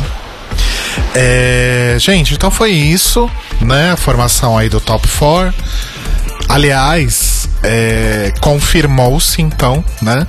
O Top 4 do spoiler que tá rolando desde lá do começo, né? Dizem que o caminho até chegar no resultado foi diferente do dado no spoiler, mas o resultado é o mesmo. Sim. Exactly. São essas quatro que ficaram então: Aquaria, Asia, Cameron e Eureka. E Eureka vão as quatro aí pro último episódio que vai ser, vai ser o que? Vai ser dramatização? Não lembro. Nem sei. Prestei atenção não, Elas tava vão tão dançar, cantar e enfim. é- Vai ser tipo All Stars 3 de novo? puta. Vai fazer um clipe passeando pelo programa. Dessa vez, o clipe vai ser gravado na casa da RuPaul e do George, que é aquela casa que mostra no final do Untucked ali no fundo. Luísa, pelo amor de Deus, me manda o link de onde você tá achando esses GIFs que eu preciso. esses- essas imagens. Que eu preciso muito. Esse mashup de Drag Race com Steven Universe tá maravilhoso. É. Até, até me desconcertei aqui. Não sei o que eu falo. Então é isso, gente. Então. Parece que vai ser o rap, supergroup, aquela palhaçada de sempre. Então a gente aguarda aí. Mentira que foi você que fez, foi a Luísa que fez, gente. Amo! Que Passa- hino! Me passa- passa o seu Tumblr. Passa links. Vamos Tumblr, divulgar. Tumblr, Instagram, whatever, onde você estiver publicando isso. Pelo amor de Deus. Que eu vou imprimir tudo. É... Ok, seguindo em frente. Muniz, Diga. muitíssimo obrigado pela participação. Desculpa qualquer coisa, tá? Imagina. Não desculpa mesmo aqueles. Imagina, vai se fuder. Obrigadíssimo por estar a gente aqui, por estar com a gente aqui a essa hora. Porque eu imagino que o povo fica te cobrando edição das reprises. Não? Alguns mais chatos cobram. Ah, mas aí você nem liga, né? Não, tô brincando. O pessoal é muito amorzinho. O pessoal sabe que dá trabalho, que demora, então isso aí não é. não é Imagina, problema. a- Não é, não é que nem o povo das legendas, né? atualmente o Muniz é, o Muniz é o que tá mais é, pro- prolífico. Mas É o que tô mais em dia. É Você é o que tá mais em dia. E você, é o único, e você é o único que tá, é, como assim, com uma frequência. É, Sim. então. Eu acho Tô que... entregando, tô entregando aí um, um episódio por semana. Tô me Olha. esforçando pra manter o ritmo. Entreguei essa. Foi ontem que eu postei o episódio 9, que ainda foi não ontem. foi no canal. Confiram lá no canal. E, e sempre me mandem comentários, que eu adoro ler os comentários de vocês, por favor. Então, então, assim, completa o merchan com todos os links e arrobas. Vai lá. Sim, o meu canal, gente, do YouTube é youtube.com barra Victor Muniz 1, é o algarismo 1. Ou então você só vai lá na barrinha de busca do YouTube, joga Muniz RuPaul, que já vai aparecer. E se inscrevam, cliquem lá no sininho, aquela coisa que todo youtuber fala, né? Clica no sininho para receber as notificações. E quem quiser me seguir também no Twitter e no Instagram é o mesmo arroba, arroba Muniz, R de rato e de igreja, B de bola. E eu queria agradecer vocês pelo convite, adorei participar, vocês são ótimos. Muito, muito obrigado. É, fala da, da- do coletivo Todes também, ma- manda links. Então, links. O Todes é uma ONG LGBT. É, é aberta para quem quiser participar.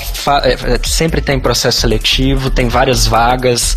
Então você pode, é, é, de repente, achar uma área que você quer contribuir. Você que, que mexe com marketing, às vezes quer trabalhar com, com, com, a- com marketing voltado para a inclusão LGBT, ou às vezes numa outra área de projetos, de inovação. Então fica já o, o convite para quem quiser se interessar, quiser saber mais, corre lá no www.todes.org e se intera. O Todes é com X, tá, gente? É T-O-D-X-S.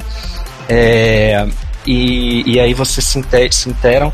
E a gente vai fazer agora em São Paulo, aproveitando o espaço, a gente vai fazer um evento em São Paulo agora, dia 30 de junho, um evento de palestras. O tema é visibilidade LGBTI. E a gente está trazendo um pessoal bem bacana, a gente está trazendo aí, falando de drags, a Aretusa Love, está confirmada já, vai, vai Olha. participar do evento. A gente está trazendo o Murilo Araújo, do canal Murilo Amo! Pequeno, é maravilhoso, ele vai estar no evento também falando. É, quem mais? Tem outras pessoas também que a gente está trazendo para poder falar sobre esse tema, então vai ser bem legal. É, eu tenho o link na, na bio do meu Instagram para quem quiser é, é, saber mais, comprar o ingresso para participar dia 30 lá em São Paulo, no Teatro da Casper Libero. Arrasou. E- Arrasou. Tô anotando tudo aqui pra postar na descrição depois. Maravilhoso. Arrasou. É. Merchan, eu tenho Merchan, mas Merchan? E não, só, Muniz, então obrigado, brigadíssimo mesmo, mais uma vez. Você arrasou. Imagina, obrigado, gente. Merchan Caro Braga. Então, eu tenho um merchan diferente hoje. É, no dia 20, aproveitando já a onda de palestras e tudo mais, no dia 26, terça-feira, eu vou participar de um bate-papo, uma mesa é, de debates sobre ah, resistência e preconceito LGBTQ, luta e resistência contra o preconceito LGBTQ fóbico. É, vou- vai ser, vai acontecer lá no Lobo Centro Criativo na Vila Mariana. É, para mais informações, é só visitar www.lobocc.com.br. É um espaço cultural muito maneiro e novo lá na Vila Mariana. É dia 26 de junho, terça-feira, a partir das 19 horas. Eu vou deixar o link do evento do Facebook na descrição desse episódio, porque como o espaço tem uma lotação limitada, é, eles na verdade estão pedindo pra galera preencher um formulário, um formuláriozinho assim de confirmação de presença para eles poderem estipular qual público né, esperado pra esse bate-papo, pra gente ver qual sala dentro do espaço, porque é um espaço multisalas, a gente vai usar. Então, se você pretende ir de verdade, vai lá no link que eu vou deixar na descrição, preenche o formulário e confirma sua presença. Eu estarei lá participando da mesa. O Victor Albuquerque, minha cis, que também é do podcast Aos Cubos aqui da Rádio Sense, vai estar mediando. E uma das presenças, duas das presenças que vão estar lá, é o casal Von Destroyer, a Ramona e a Satine, que é um casal de drags aqui de São Paulo. Drags costureiras, inclusive. Arrasou. Mas vão lá. Tudo, todos os links vão estar na descrição do episódio e vou divulgando aí nas minhas redes, que é arroba Cairo Braga em todo lugar e cairobraga.com sempre. E escutem a trilha do The Libraries Open no Spotify, no Deezer, no Apple Music e no Google Play. pra Olha gente ganhar dinheiro. É, meu, meu merchan, telocaetano.com.br, vão lá ver o meu portfólio. Ainda continuo na procura da pessoa que está escrevendo um livro para podermos fazer aquele acordinho, o acordão com o, Supremo, nacional. com tudo. E ah, em breve a atualização das camisetas na lojinha, né? Assim que acabar a temporada. E fazer um merchan de novo do Data Music que saiu com a minha pessoa, falando sobre música de videogame com coisas muito legais. Então aconselho todos vocês a irem lá e se divertirem muito comigo e Mose falando de música de videogame. Falando em Data Music, é, nessa quinta-feira agora, 12, 13, 14, é, não, 14, vai de ao ar. junho de 2018. Vai ao ar o último episódio da primeira parte da segunda temporada do Data Music. Meu Deus. Porque a gente vai fazer um mid-season. E aí a gente volta no meio do ano com a segunda metade da segunda temporada. Não é igual da Libraries Open, que tá no terceiro ano e tá na décima segunda temporada. Não é, Cairo Braga? Escuta aqui, tem lógica a minha divisão de temporada no nosso podcast, tá? Claro que tem.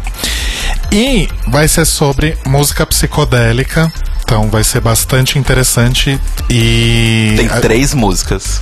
Não, é psicodélica, não é rock progressivo, é diferente. Bum. Acho que Ah, alguém desculpa. precisa ouvir o próximo Data Music, não é? Gente. Ah, eu vou dormir se eu fizer isso. E vai perder um belo episódio. Vai perder um belíssimo episódio com lindas canções. É, e aí a gente volta então, eu e Roba, novamente, eu aqui, ele em Portugal. Provavelmente ainda em julho a gente já volta com a segunda parte da temporada. E eu preciso falar com você sobre isso, tô apontando pro Cairo. É muito provável que a gente faça o re... Ah, eu não vou prometer. Mas vou falar. É muito provável que a gente faça o retorno do Data Music em um episódio ao vivo. Olha! Por isso que eu preciso falar com você. Você vai muito falar na hora, tipo, boa noite Brasil, boa madrugada Portugal. Obrigado por ter estragado a piada que eu tô guardando pra usar nesse programa, Telo. Nossa, sério que você tá guardando essa piada? Você tá guardando essa piada? Era uma piada tão óbvia. Então é isso, gente. Tem, alguém tem mais alguma coisa pra falar? Porque estragaram minha noite aqui. A gente pode ir embora? Acho que podemos. Então tá. Tá até segunda, gente. Beijo. Tchau, gente. Ah, Beijo. pera, pera, pera. Volta, volta, volta. Para tudo. Ih, Pessoal do chat. Pessoal do chat que ainda tá aí, o link do nosso censo está subindo pra vocês em primeira mão agora. Pessoal do chat, preencham o censo do The Libraries Open. Deixa eu ver se o link tá funcionando. nos ajudem. Nos ajudem a continuar sendo o podcast que mais cresce no Brasil. Então, gente, e quem estiver ouvindo aí a gente nas gravações, nas gravações, no, no episódio no Hoje tá Mixcloud, difícil, gente. download o cassete A4, procurem aí o link na descrição do episódio ou então nos nossos canais sociais e ajudem a gente a fazer o do The Libraries Open o melhor e maior podcast do Brasil. Podecasto. Beijos, até semana que vem. Beijo. Beijos! Manda beijo, Muniz! Ai, desculpa, eu tava mudo. Beijos! Beijo! Beijo.